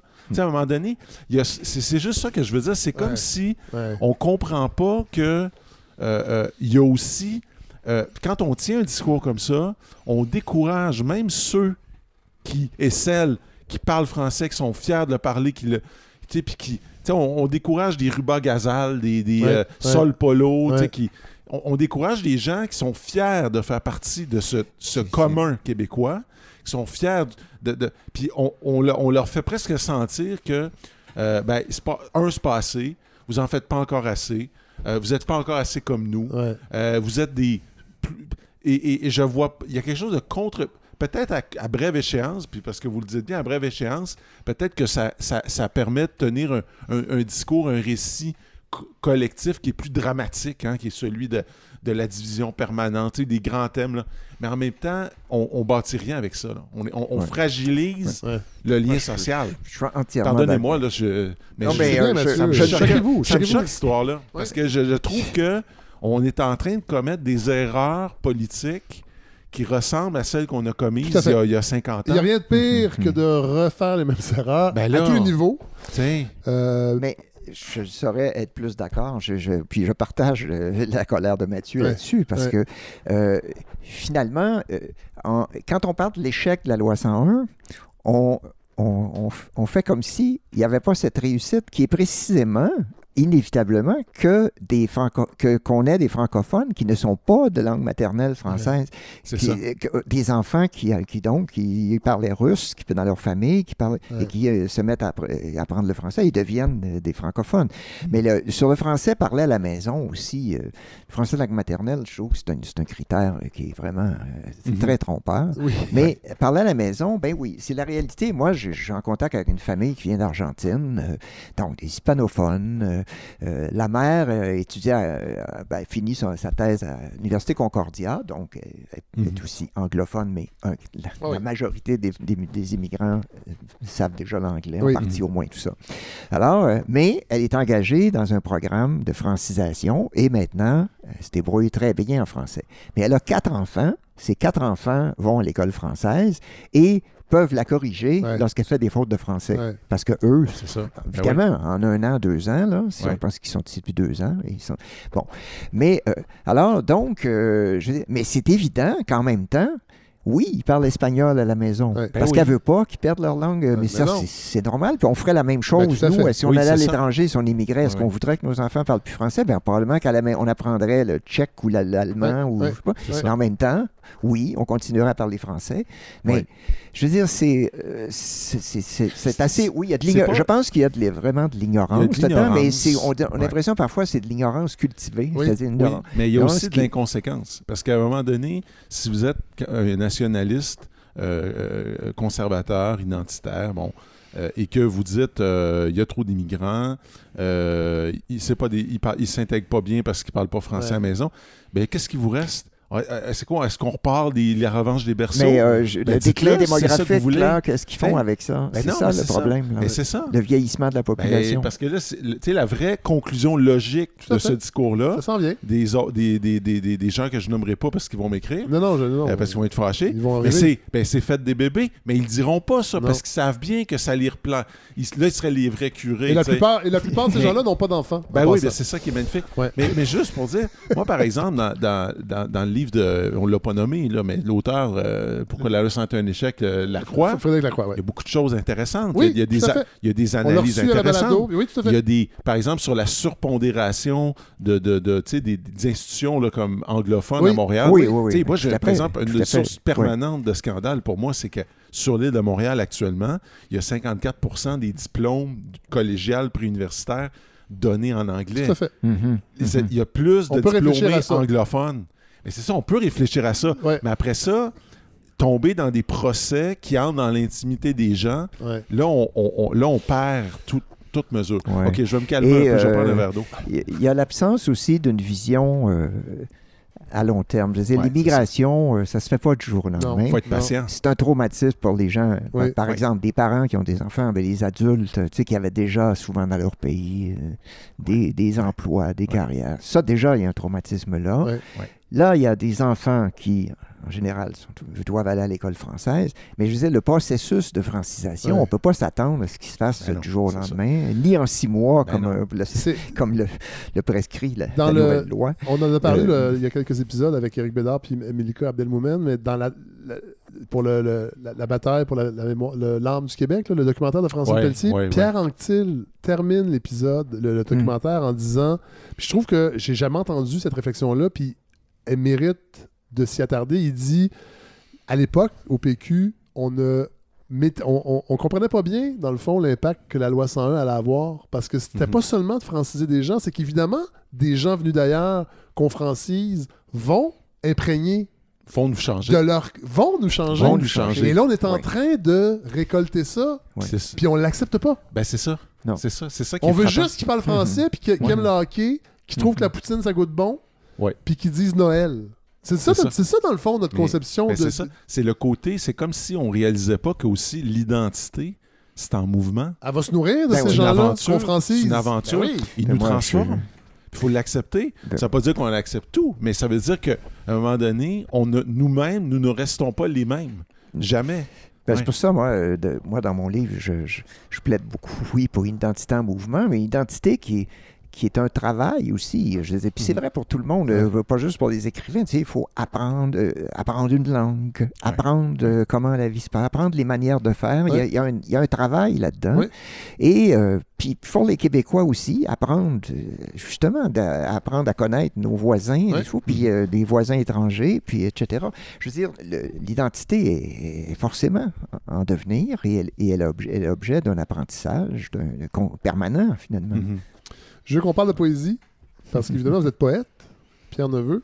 Euh, Puis moi, votre livre euh, m'a dé- dénoué le problème que j'avais avec la poésie. Je lisais pas de poésie. On, dirait que je, me faisais une idée préconçue de la poésie. Et Marianne Voyer euh, est venue parler de l'habitude des ruines, puis elle m'a amené Mouron des Mourons Champs, des Champs, ouais. que j'ai lu par respect pour quelqu'un qui, qui est venu chez moi. Non, mais pour vrai, je, je, je vais le lire. Colin est venu chez nous faire une entrevue, puis elle m'offre son recueil de poésie sur euh, les femmes euh, dans sa famille, puis Mhm. et j'ai eu une révélation. euh, puis je me rends compte, puis vous, avez mis des mots sur ce que j'ai vécu, c'est-à-dire que la poésie, souvent on a l'impression qu'elle elle est, elle est- elle est seulement intériorité, puis vous dites non, au contraire, la poésie va vers l'extérieur. Cela dit, vous avez eu une conversion vous-même, vous dites que dans les années 80, le poète en vous a laissé entrer le citoyen. ça, vous dites ça dans votre livre. Puis je pense que. Puis moi, ça m'a interpellé, ça, qu'effectivement, on peut. Les, les deux peuvent cohabiter. Oui, ben là, il y a deux choses là-dedans. Il y a, il y a que, oui, c'est vrai, ben la poésie, c'est sûr, euh, faut qu'il y ait forcément des émotions Oui, oui. intérieures de divers ordres qui peuvent être, qui peuvent aller de la colère à l'amour en passant par, euh, bon, euh, le désir de, de réenchantement de, de, notre, de notre vie et tout, mais c'est vécu euh, à l'intérieur. Mais en fait, il n'y a pas de poésie tant qu'il n'y a pas de mots, et il n'y a pas de mots tant qu'il n'y a pas un monde extérieur qui Ouais. se présente. Tu sais, je donne, je donne l'exemple banal, mais quand même de Nelligan. Tu sais, euh, s'ennuyer par des journées d'hiver où il neige, c'est- un sentiment euh, que tout le monde a pu euh, probablement euh, Oui. vivre à des degrés d'hiver. Oui. Et probablement dans son cas, c'était particulièrement. Ah, C'était oui. particulier. Pas Particulièrement hein. Non, lui, lui, je dois dire, il faisait pas de ski de fond ou de pas, non. traîneau. Non, Non, non, ça. Mais, dit, mais euh, euh, ça, ça commence, cette- le poème a lieu lorsque Nelligan écrit Ma vitre est un jardin, ah, Ouais. comme la neige a neigé, Ouais. ma vitre est un jardin de givre et tout. C'est-à-dire, donc, on est déjà dans une sorte d'extériorité, dans des euh, Oui. réalités extérieures qui sont signifiantes, qui sont porteuses d'affect et tout. Mais il n'y a, y a pas de poésie sans ça. C'est comme, comme Miron, euh, qui, dans un poème d'amour, dit je, je roule en toi tous les saguenets d'eau noire de ma vie et tout. Alors, il part d'un sentiment de détresse intérieure. L'eau noire, c'est vraiment le, Oui. le noir qui l'habite et dont il a, il a parlé d'ailleurs Mhm. dans d'autres textes. Mais il fait de, tout à coup, dans, dans- dans l'impulsion amoureuse, ça devient un déversement saguenéen. D'ailleurs, là, la géographie est convoquée d'une façon. C'est comme la grande caisse de résonance. Non, mais Et- euh, oui, allez, allez, oui, allez, allez, c'est regarde- ça. regardez l'eau sur le traversier de Tadoussac. là. Oui. C'est de l'eau noire. Oui, c'est de l'eau noire. Ben non, mais oui, mais tout à fait. Je l'ai traversé à plusieurs Ben reprises. oui. Puis, effectivement. Mais tout ça pour dire donc que le poème, il a lieu dans cette projection-là. Oui. Dans l'espace, dans un espace qui peut être l'espace très proche. Mais je sais que pour euh, vous, c'est clair, Pierre Neveu, mais moi, c'était pas Euh, si clair. Fait que de le lire, ça m'a fait du bien. Parce que vous vous rappelez, non, mais que la, la- la- la- poésie ne fait pas que traduire des sentiments. Non. faut quand même le rappeler, je trouve, parce que de la façon qu'on parle médiatiquement de la poésie, on est beaucoup dans les sentiments. Moi, je trouve, en tout cas. Dans le Ben, la, manière dont on, euh, la manière dont on en parle, mais si on lit les poètes, on, se voit, que- on voit que. euh, Oui. euh, Ouais. bon, euh, je vais prendre l'exemple de, de, de- du numéro de la revue L'Inconvénient, dont, dont- dont Mathieu est, On a parlé au dans début. lequel Mathieu Ouais. est très impliqué. Euh, euh, Vincent Lambert Ouais. fait un texte très long sur les poètes euh, actuels. Alors, c'est une sorte de, de nouveau réalisme qui a parfois ses limites, Oui. c'est tout, mais qui est vraiment, euh, c'est vraiment le monde, euh, la vie Oui. Le vraiment monde sensible, ordinaire. concret, oui, puis ouais. euh, Oui. souvent, là, tu sais, ces appartements qui sont pas mal minables et tout, puis même sortir dans la rue, mais, mais c'est vraiment euh, un monde très proche, là. Mais, mais euh, les poètes, donc, cette, cette impulsion, ça, peut- ça peut être bizarre de parler de réalisme en poésie. C'est un réalisme, qui est pris en charge par Mhm. le langage, puis qui est transformé, qui est, qui est- mais à la base, il y a cette projection vers l'extérieur, et les poètes témoignent de cette, cette réalité extérieure-là de différentes manières. Ils s'en emparent, ils l'habitent de leurs mots. De Ouais. leur- Alors, euh, chez Miron, c'est très net, mais je veux dire, c'est vrai dans toutes sortes de courants de poésie. euh, Est-ce que c'est pas, il n'y a Euh, pas une influence américaine aussi un peu de la. Parce qu'il y a eu un formalisme Oui. français Oui. qui, moi, m'a- découragé de la poésie à un certain moment. Puis je suis retombé dans la- une poésie américaine ou, ou- ou écri- écrite en français, mais avec des influences plus américaines. Puis souvent, il y a ce- on est plus dans le monde. euh, Allez-vous parler de Walt Whitman? ouais, par On exemple. finit toujours par parler Oui. de Walt Whitman. Mais euh, Nous avons été notre point Mais il y, a- y tout, euh, il y a tout ce courant-là dans la poésie Ouais. américaine, euh, Ouais. un courant qui Plus est parfois régionaliste, mais en tout cas qui est parfois aussi simplement, oui, le monde concret, le monde ça. du quotidien, le monde Ouais. de la maison où j'habite, le paysage qui, en- qui l'entoure, etc. Vous Oui, avez écrit un livre, euh, Pierre Neveu, sur. euh, que j'ai pas amené, j'ai amené L'intérieur du de- Nouveau Monde? Oui. Oui. Est-ce qu'on a eu Mhm. longtemps là, un problème à accepter l'américanité trop tournée vers la France? Là, je sais que je résume Ben, a- il très vulgairement, sou- mais. euh, on- on- en fait, euh, c'est ça, c'est. Puis je dis l'américanité, j'inclus l'Amérique du Sud parce qu'il y a, y beaucoup de sensibilités. Ben, euh, je, je dois dire que euh, des fois, il y a des choses anciennes qu'on ignore. L'abbé Casgrain, qui est vu euh, au- vers vers 1860 comme le espèce de fondateur du mouvement littéraire euh, de Québec, et donc c'est une première euh, affirmation littéraire vraiment un peu organisée, euh, oui. si on peut dire. Oui. Mais il y a eu euh, des échanges avec Francis Parkman aux États-Unis. Euh, il était en dialogue avec lui. Bon, parce que, euh, donc, l'espèce de- d'idée d'appartenance, les Américains le vivaient aussi beaucoup à Euh, l'époque, puis ils étaient beaucoup souvent dans Ouais. des schèmes La euh, big, la big dans la- toutes les la big littératures, ça, Casgrain, euh, Excusez-moi, on parle de quelle époque? euh, 1860. OK. Bon. Mais euh, toutes les littératures, de toute façon, ça, c'est, Gérard Bouchard l'a très bien Oui. dit, ça, toutes les littératures des Amériques ont vécu le même modèle. Vous Ouais. savez, qu'au départ, euh, en littérature, ils étaient comme. Ils étaient pris dans des modèles européens qui rendaient. Ils rend- ils rendaient le- comme la réalité américaine inaccessible, Ouais, lointaine et tout, Ouais. et que peu à peu, dans chaque cas, Mhm. bon. Alors, ça s'est produit au Québec aussi. Ça s'est appelé, à un moment donné, la canadisation de notre littérature, où il y a eu des tentatives, mais qui étaient encore assez timides. Mais euh, c'est devenu un, thème plus explicite euh, dans l'après-guerre, entre autres avec euh, Robert Charbonneau, La France et nous. C'est un petit, Mhm. un petit livre qui a été publié juste après la guerre, en 47, Ouais. où lui euh, dit, en fait, c'est- à l'intérieur d'une parce que, euh, je me souviens pas, tel écrivain français avait dit que la, la littérature du Québec, ben, ça s'appelait pas du Québec, Ouais. bon, du Canada français, Ouais. était un rameau de la, litté- de la Ah, littérature ouais, française. ouais, ouais, ouais. Et là, lui, il remet ça en cause en un disant rameau non, qui a été euh, coupé, euh, il, c'est- il- il est tombé, puis il a refait Bon, ses racines. ouais. Alors lui, Ouais. vraiment, il même se Ouais. revendique des autres littératures des Amériques et tout. euh, euh, ça fait polémique un peu. Ah, mais- ouais. Puis euh, c'est sûr que chez Miron, ça, c'était important aussi. Euh, Il y a des textes là, plutôt euh, assez anciens de Miron où il, re- il revendique la même chose. Ouais. Et Robert Charbonneau, il trouvait que c'était une très bonne idée. En deuxième, Donc, le- cette américanisation, pas au sens des États-Unis, mais au non. sens d'une appropriation territoriale continentale, de, notre sensibilité propre à, à nos paysages, à notre, notre, nos climats, etc. Bon, Paradoxalement, on, on reste encore un peu attaché à l'idée d'être reconnu à Paris. Oui, ah, c'est écrivain. sûr. C'est Parce que sûr. même après Charbonneau, c'est le paradoxe, c'est que Oui. après, c'est la grande vague d'écrivains québécois publiés au seuil. Oui. Fait que Oui. là, tu dis, ben, c'est- Oui, la, oui. la c'est France sûr. et nous, c'est encore pas Ça- mal euh, important. C'est sûr, puis Ouais. ça reste vrai même aujourd'hui. C'est ça. Même, c'est- Oui, tout à fait. Mais c'est pas contradictoire. C'est comme Non, deux. c'est euh, ça. Ah ouais. Oui.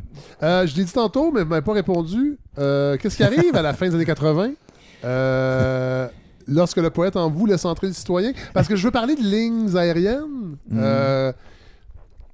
Qui m'ont happé aussi quand je l'ai Ben, lu. Puis j'ai lu ben trop tard, évidemment. euh, mais, mais reste que c'est le poète qui réfléchit à, un- à un- à une réalité politique.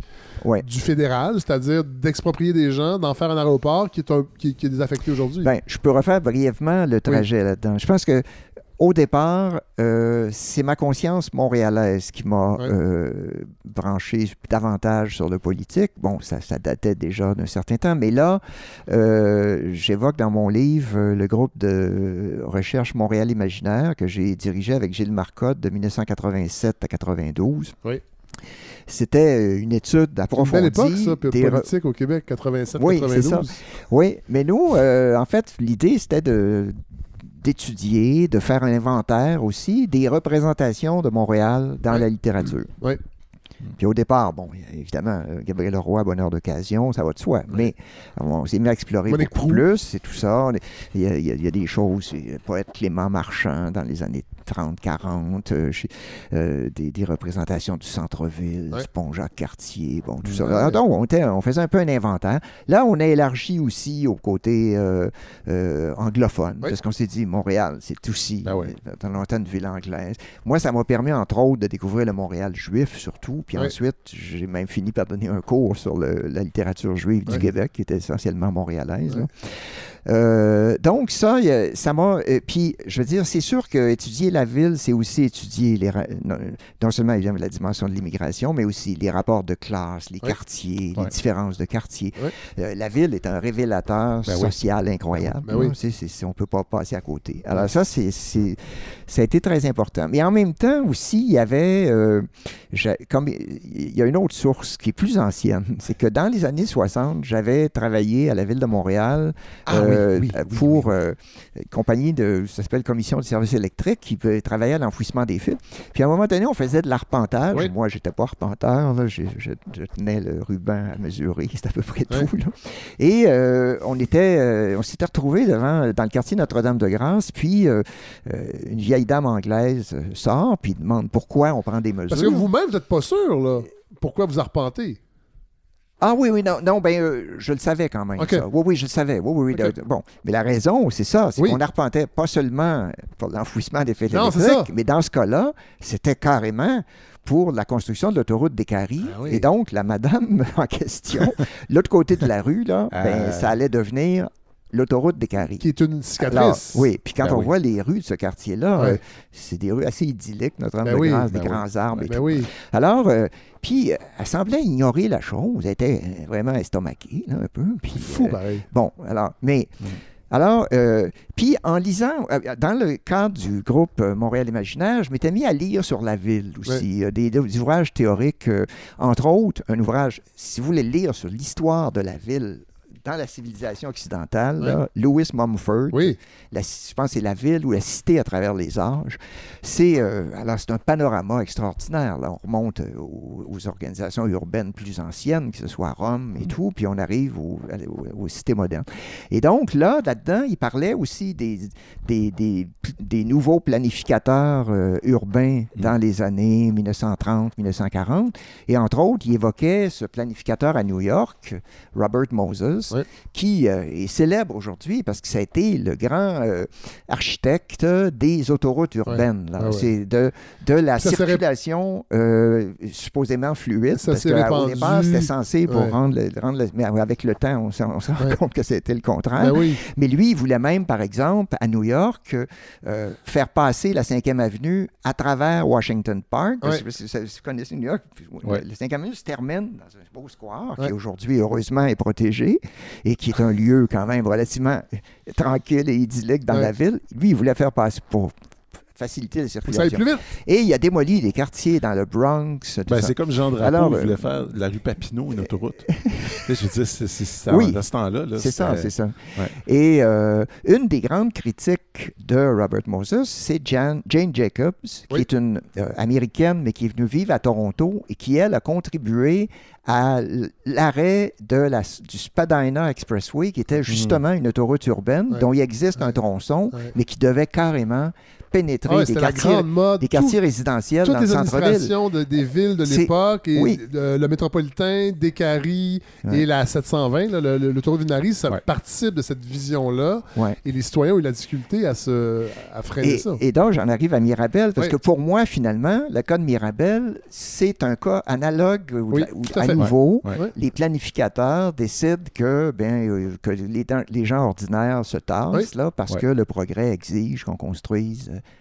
un immense euh, aéroport, qu'on fasse des pistes de, de plusieurs kilomètres et tout. Et, Ah, c'est fou. euh, c'est- absolument. Puis il y avait Ouais. le projet même de quatre ou cinq pistes, là, à plus Oui. long Ouais. terme, c'est ça. Il y avait, il y avait En fait, en fait, on pensait que Mirabel allait devenir l'aéroport numéro un au Canada. Puis là, à Toronto, on n'a pas aimé ça. Oui. Il y a eu des tractations politiques faut aussi. dire là. aussi, oui. Oui. Euh, Euh, on est et en le- plein. euh, Est-ce que c'est vrai l'histoire qu'il y avait une station de métro prévue sous Mirabel?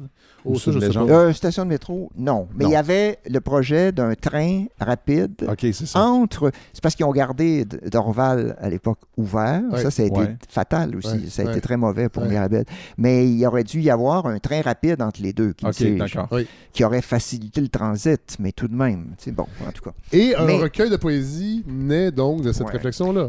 Mais ça, justement, tiens, ça, ça, c'est un, bon exemple d'une émotion intérieure. Oui. Parce que moi, pourquoi j'ai été si sensible à ça? D'abord parce que c'était beaucoup dans l'actualité. Oui. euh, dès la fin des années, quand on a annoncé le projet en 69, Oui. et puis on l'a- je pense que l'inaugura- l'inauguration, c'est 75. Et euh, euh, donc, j'en ai beaucoup entendu parler par les médias, mais aussi par ma famille, parce que mon père avait plusieurs cousins, ma mère aussi. On avait beaucoup de parenté Dans cette sur le territoire de Mirabel. Ouais. Saint-Eustache, Saint-Augustin, La Chute, Ouais, euh, ouais. etc. Donc, euh, c'était présent même dans la famille. Il y- avait des cousins de mon père qui avaient dû déplacer leur maison, tout, bon, etc. Et, et donc, ça, ça, au départ, euh, il y a... Déplacer sa maison, c'est les plus chanceux parce que souvent, oui, c'est oui, ah, ben, c'est ça. Parfois, là, euh, il y a eu des maisons brûlées Oui, aussi, hein, voilà. bon, carrément. Mais euh, ce euh, ce que je veux dire, c'est que, donc, euh, au départ, il y avait, comment dire, une sorte d'indignation intérieure. Oui. Et euh, puis, il y avait aussi un attachement pour ce territoire-là, parce que moi, dans mon enfance, on y allait beaucoup, Ben oui. justement, pour visiter la famille. Ben et oui, tout ça. ben oui. Et, et, et donc, c'est à partir de ça que là, je, je mets, mais qu'est-ce que j'ai fait pour écrire des poèmes? Par exemple, je me suis projeté dans un arpenteur qui est là avant la construction, qui lui se promène Ouais. sur le territoire, dans la forêt, euh, dans les champs, et qui voit euh, le paysage et qui en même temps pressant, parce que lui, Oui. c'est un apôtre du progrès, qu'à Ah oui. la fin, on va, tout, on va tout raser ça, puis tout. Donc, il y a une sorte de, pas nécessairement de culpabilité, mais en tout cas d'anticipation. Tiraillement. Alors, oui. Alors, donc, euh, c'est ça. euh, et ensuite, ben là, j'imagine euh, même le- l'excavation pour l'aéroport, mais toujours à travers... C'est sûr qu'en même temps, par exemple, j'ai un poème où on creuse, puis j'imagine qu'on trouve le squelette d'une vache. Bon, mais on trouve aussi un coffre dans lequel c'est un coffre de fiançailles, je sais Ouais. pas, de, où il y a des robes de nuit, puis des bijoux, et tout. euh, euh, alors, donc, c'est sûr qu'il y a de l'imagination là-dedans, mais ça part de, ça part du réel aussi. Ça part de quelque chose de très concret. romanesque, quand même. Il y a un Euh, petit côté oui, romanesque oui, sans doute, sans doute, sans doute. Puis ensuite, bon, l'édifice lui-même, qui était quand même impressionnant, une espèce Ben d'immense cage Mhm. de verre, très, très aéré, très. il y avait une beauté, une lumière là-dedans que, bon, que peu d'édifices euh, peuvent accueillir, là, avec autant euh, d'ouverture. Alors, euh, donc, c'est pour moi, ça devient une manière de réinvention de ce territoire-là, en suivant aussi un peu l'évolution Oui. euh, de, de, de, de l'aéroport lui-même jusqu'au moment où là, il se retrouve euh, à peu près vide. Euh, et euh, j'imagine même vers la fin une femme de ménage qui fait le ménage encore, là, dans les, mais qui est une immigrante, mais qui euh, en même temps voit que son travail est un peu... ça perd de moins, Ah a- de moins en moins de sens. C'est Mirabel qui aurait dû s'appeler Pierre Trudeau, l'aéroport. Ben, bien sûr. un- je trouve que c'est un scandale, justement, Ah, que ce soit C'est- c'est- c'est- l'aéroport de Dorval. C'est vulgaire. C'est d'une. Non, non, c'est même plus de l'ironie, c'est vraiment. de- Euh, Oui. Je termine avec ça. Vous vous rappelez dans votre, à la toute fin que écrire un essai, c'est du temps volé à l'écriture poétique. Est-ce que j'ai. Est-ce que j'ai dit ça? Oui, oui, à un moment donné, vous dites. euh, vous êtes presque content d'avoir terminé. Je- je- je- Évidemment, là, c'est le lecteur qui parle. Peut-être que je l'ai lu de cette façon-là, mais vous dites quand même que c'est du temps, pas volé, mais écrire un essai, c'est du temps que vous avez pris à ne pas écrire la poésie. Aujourd'hui, c'est le, Ben, le euh, poète qui, qui- qui- ouais. qui vous habite. En même temps, je dirais, puis... euh, vous avez écrit des romans aussi. Oui, il y a déjà assez longtemps. Je, je les renie pas, surtout Non, le premier. Je, je, je connais comme L'hiver de Mira Christophe. C'est un roman que Vous avez auquel été en attaché. pour le prix du Ouais, gouverneur à ouais. L'époque. 86. Pour ce que ça veut dire. Ouais, oui, bon. Bon, les prix. hein. Bon. Mais euh, non, ce que je veux dire là-dessus, c'est que euh, il y a une complémentarité quand même entre Ouais. l'essai et la poésie. Euh, euh, je pense que la, la, le, c'est pas par hasard. je- on parlait au début d'Octavio Paz. Oui. Et il y a plusieurs exemples. euh, on pourrait euh, en citer d'autres aussi là, euh, de poètes qui ont été aussi des essayistes. Euh, ben, je pense que Fernand Ouellet au Québec est un bon exemple. C'est pas le cas de tous. Il y en a qui, au contraire. Non, non. bon, ouais. mais je pense que il y a, dans la poésie, il y a toujours une réflexion sur le monde quand même. En s'extériorisant dans les choses, on, aussi on réfléchit à la condition humaine telle qu'elle se vit dans le monde habitable, dans le monde des objets, des Mm. paysages, des lieux qui sont les nôtres et tout. Et donc, euh, il y a déjà, euh, c'est pas pour rien, c'est d'ailleurs que beaucoup de philosophes se sont intéressés à la poésie. Je pense à. Heidegger, entre autres. C'est-à-dire, ils trouvent dans la poésie une méditation sur le monde qui, est, qui est déjà porteuse d'idées, même si c'est pas thématisé en termes de concepts comme en philosophie, Mm-hmm. là, tout ça. Alors, euh, donc, d'une certaine façon, la poésie peut inviter à l'essai. En tout cas, chez moi, c'est le cas là aussi. Donc, c'est il y a une sorte de complémentarité. Et en même temps aussi, la liberté, de, de- de- le non prémédité dans l'essai, on trouve quelque chose de la Ouais. poésie aussi. Ouais. L'écriture, On commence, puis ça va. l'écriture doit suivre son Ouais. propre, ses sa propre impulsion et parfois elle nous mène là où on n'avait pas prévu. hein. C'est bon, c'est- ce côté-là. explique ça. Mais en même temps aussi, pratiquement, c'est vrai que, par exemple, écrire euh, un essai euh, quand même assez euh, euh, substantiel Oui, oui. comme celui-là, puis qui suppose quand même Ça de- demande de relire des choses, ben, de faire oui, c'est ça. C'est oui. souvent en général des relectures, mais quand même et tout. Euh, c'est vrai que d'une certaine façon, là, ça rend difficile euh, la cohabitation avec la poésie. C'est comme un, un suspens. Mais moi, dans ma pratique de poète, il y en a eu souvent des, int- Ouais. des espèces de suspensions comme Ouais. celle-là, parfois assez longues. Ouais. Mais pour moi, la poésie reste quand même toujours un peu le, le fil conducteur de, Ouais. je sais pas, de ma- et de ma vision du monde, puis aussi de mon. Dans l'écriture, pour moi, c'est, un, ça, ça revient toujours comme un besoin. Ouais. Tout à coup, de me projeter dans cette dans cet univers. C'est aussi une expérience très musicale de la langue Oui. qui, Mhm. pour moi, Mhm. que je trouve dans la prose aussi. C'est sûr que pour moi, la prose doit avoir une certaine musique. Oui. Mais dans la poésie, évidemment, ça culmine, là, ça Ouais, devient ouais, encore absolument. plus central. Ouais. Et donc, euh, pour moi, cette, euh, cette dimension-là, euh, elle, surgit comme un besoin, comme mon besoin de la musique aussi, mais dans la langue. Mathieu Bellil, je vous laisse le mot de la fin. Ouais, ben, je voulais juste dire merci, euh, Pierre Neveu, pour ce, ce livre absolument remarquable. Euh, très généreux, j'ai trouvé euh, très généreux. C'est à la fois un bilan, mais on sent que c'est un bilan, euh, je dirais, c'est un bilan à- à- qui attend de suite. Alors, euh, j'attends la suite avec beaucoup d'intérêt, la- que ce soit poésie ou essai. euh, C'est bien, vous m'obligez à ne pas vieillir. Non, voilà, à fait.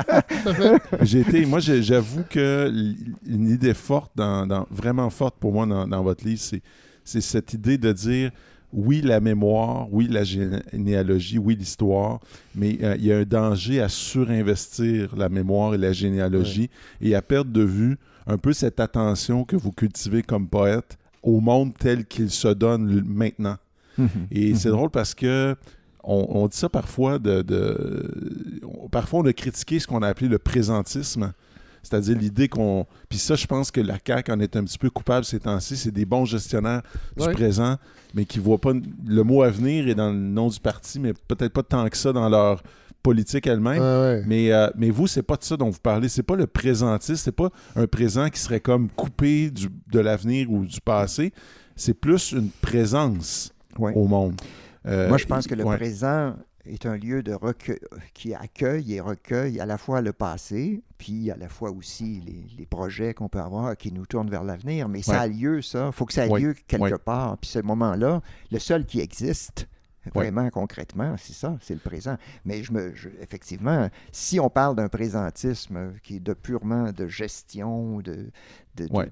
de- de- le monde ordinaire dans le sens le plus péjoratif, ben là, évidemment, euh, Ouais. non, je m'en dé- Mais c'est, je trouve que c'est une invitation pour les intellectuels, pour les écrivains, les écrivaines, les penseurs, euh, les, po- les politiques à dire faut regarder, faut pas juste être dans les, des, des grandes théories, faut pas être juste dans des grands schémas idéologiques, Ouais, ouais. dans des grands discours comme un, qui deviennent parfois très abstraits. faut aussi regarder le monde tel qu'il est présentement et qui se donne à nous. En tout cas, j'ai trouvé ça très rafraîchissant. Merci. Ben, Euh, et merci à Fred de m'avoir euh, permis de, de squatter. Ben, euh, ça fait plaisir. Merci.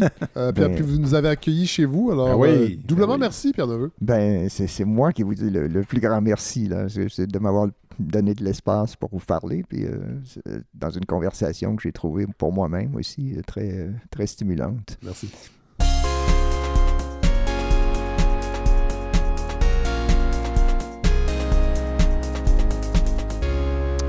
Alors voilà ce qui conclut euh, ce 37e épisode de la balado. Je remercie Pierre Neveu euh, pour cette formidable rencontre. Euh, on a fait ça chez lui, à Saint-Basile. D'ailleurs, je veux remercier également euh, le seul partenaire de la balado, euh, Communauto, qui m'a permis à moi et à Mathieu Bellil de nous rendre à Saint-Basile pour aller à la rencontre de Pierre Neveu. Merci pour l'accueil, euh, la générosité.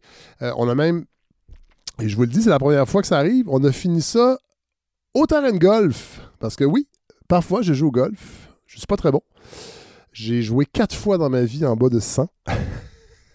Mais Mathieu Bellil, j'ai appris que c'était un golfeur. Fait qu'on a amené notre sac. Puis on a présumé que Pierre Neveu était golfeur. Alors on lui a demandé. Alors on a fait un petit neuf. euh, suite à l'entrevue. Alors, c'était très, très plaisant. Euh, alors voilà, merci beaucoup. Merci, merci à Mathieu Bénil. Évidemment, on lit euh, l'inconvénient disponible, le, dernier numéro qui est disponible dans toutes les librairies indépendantes et sur le site internet de l'inconvénient. Merci à Pierre. Et on lit, bien sûr. Il y a beaucoup de choses à lire si on veut découvrir l'univers de Pierre Neveu. Euh, ben, on lit euh, Géographie du pays proche, son dernier essai qui est paru il y a quelques mois, euh, Poète et citoyen dans un Québec pluriel. Jetez-vous sur ce livre, c'est vraiment, vraiment passionnant parce que c'est plein de réflexions, évidemment sur son parcours, mais sur le Québec actuel, sur un peu sur le Canada, sur c'est quoi être un poète, euh, comment la poésie peut nourrir le citoyen et comment la vie citoyenne peut nourrir la poésie, entre autres. Euh, son parcours d'essayiste également. On peut lire également Lignes aériennes, euh, un recueils euh, de poésie publié aux éditions du Nord-Ouest, qui est encore disponible en librairie sur le démantèlement de l'aéroport de Mirabel. Vraiment, une poésie, moi, qui est qui est venue me chercher parce qu'elle elle est émotive, oui, mais elle est, elle, elle est intellectuelle, elle est politique également. Il y a, de la colère aussi là-dedans. Euh, moi, ça me rejoint. mais vraiment, j'ai beaucoup aimé. Euh, on lit également L'écologie du réel, euh, Mort et naissance de la littérature québécoise contemporaine. Je sais que c'est un livre, c'est un, jalon en fait dans l'étude de la littérature québécoise, un livre qui est étudié à l'université. C'est peut-être, il est peut-être un peu plus exigeant celui-là. Moi-même, euh, il, a exigé beaucoup de moi, mais je vous incite à le lire, L'écologie du réel. C'est publié chez Boréal, tout comme Géographie du pays proche. Et on lit également Intérieur du Nouveau Monde. Lui, je l'ai pas fini encore, je suis en train de le lire, mais euh, aussi une réflexion sur la littérature québécoise dans un contexte euh, d'américanité. Ça aussi, c'est peut-être un livre peut-être plus exigeant. Que Géographie du pays proche, euh, par exemple, qui, je pense, s'adresse à tout le monde. Mais euh, voilà, donc merci Pierre Neveu. Je suis très heureux d'avoir plongé dans, son univers et qui, a accepté de nous, euh, de nous accueillir. Merci à Larry, évidemment, Larry Dufresne, qui me donne un fier coup de main pour la réalisation de ces épisodes. La semaine prochaine, on aura une nouvelle voix à la balado. Les médias sociaux, il y a beaucoup de boîtes hein, sur les médias sociaux. Moi, j'ai un peu abandonné l'idée de débattre sainement sur ces plateformes, mais pour découvrir des gens ou des sujets, ça reste encore, je trouve, un lieu fantastique. Et euh, la semaine prochaine, euh, je vous présente euh, un nouveau chroniqueur, je crois, qui sera là pour la saison 5. euh, Maxime Laprise, doctorant en histoire. Vous allez voir, c'est un joyeux pistolet. je sais pas s'il va aimer ça, entendre ça. Mais voilà. Donc, je sais que vous aimez entendre des nouvelles voix. C'est une des forces, je pense, de, la balado. Puis moi, j'adore aussi. Je pense que j'ai pas le choix pour me démarquer de peut-être euh, offrir un point de vue ou des gens qu'on entend moins ailleurs. Et Maxime Laprise en est un bon exemple. On va, de toute façon, j'en parlerai la semaine prochaine euh, plus en détail. Mais voilà, euh, les épisodes se poursuivent pour une partie de l'été. Je ne sais pas quand est-ce que je vais prendre une pause. Je vais en prendre une, ça c'est certain. Euh, mais voilà, pour l'instant, j'ai envie de continuer. J'ai envie de, de, maintenir ce lien avec vous. Merci d'être là. Merci de m'écrire, de nous écouter, de m'écouter, de me suggérer des sujets, de m'envoyer vos réactions. Vous pouvez toujours le faire. Ça me fait plaisir. N'hésitez pas. Vous pouvez le faire à baladofredsavard.gmail.com. Vous pouvez le faire également sur la page Facebook de la balado. Euh, ça, fait, toujours très, très, très plaisir de vous lire, même si des fois je prends un peu de retard dans les réponses, euh, parce que j'en reçois beaucoup de courriels euh, pour le travail aussi. Et ça. Des fois, je, prends une pause aussi des courriels. Mais voilà, merci de m'écrire. Faites attention à vous. Passez une belle semaine et on se retrouve la semaine prochaine.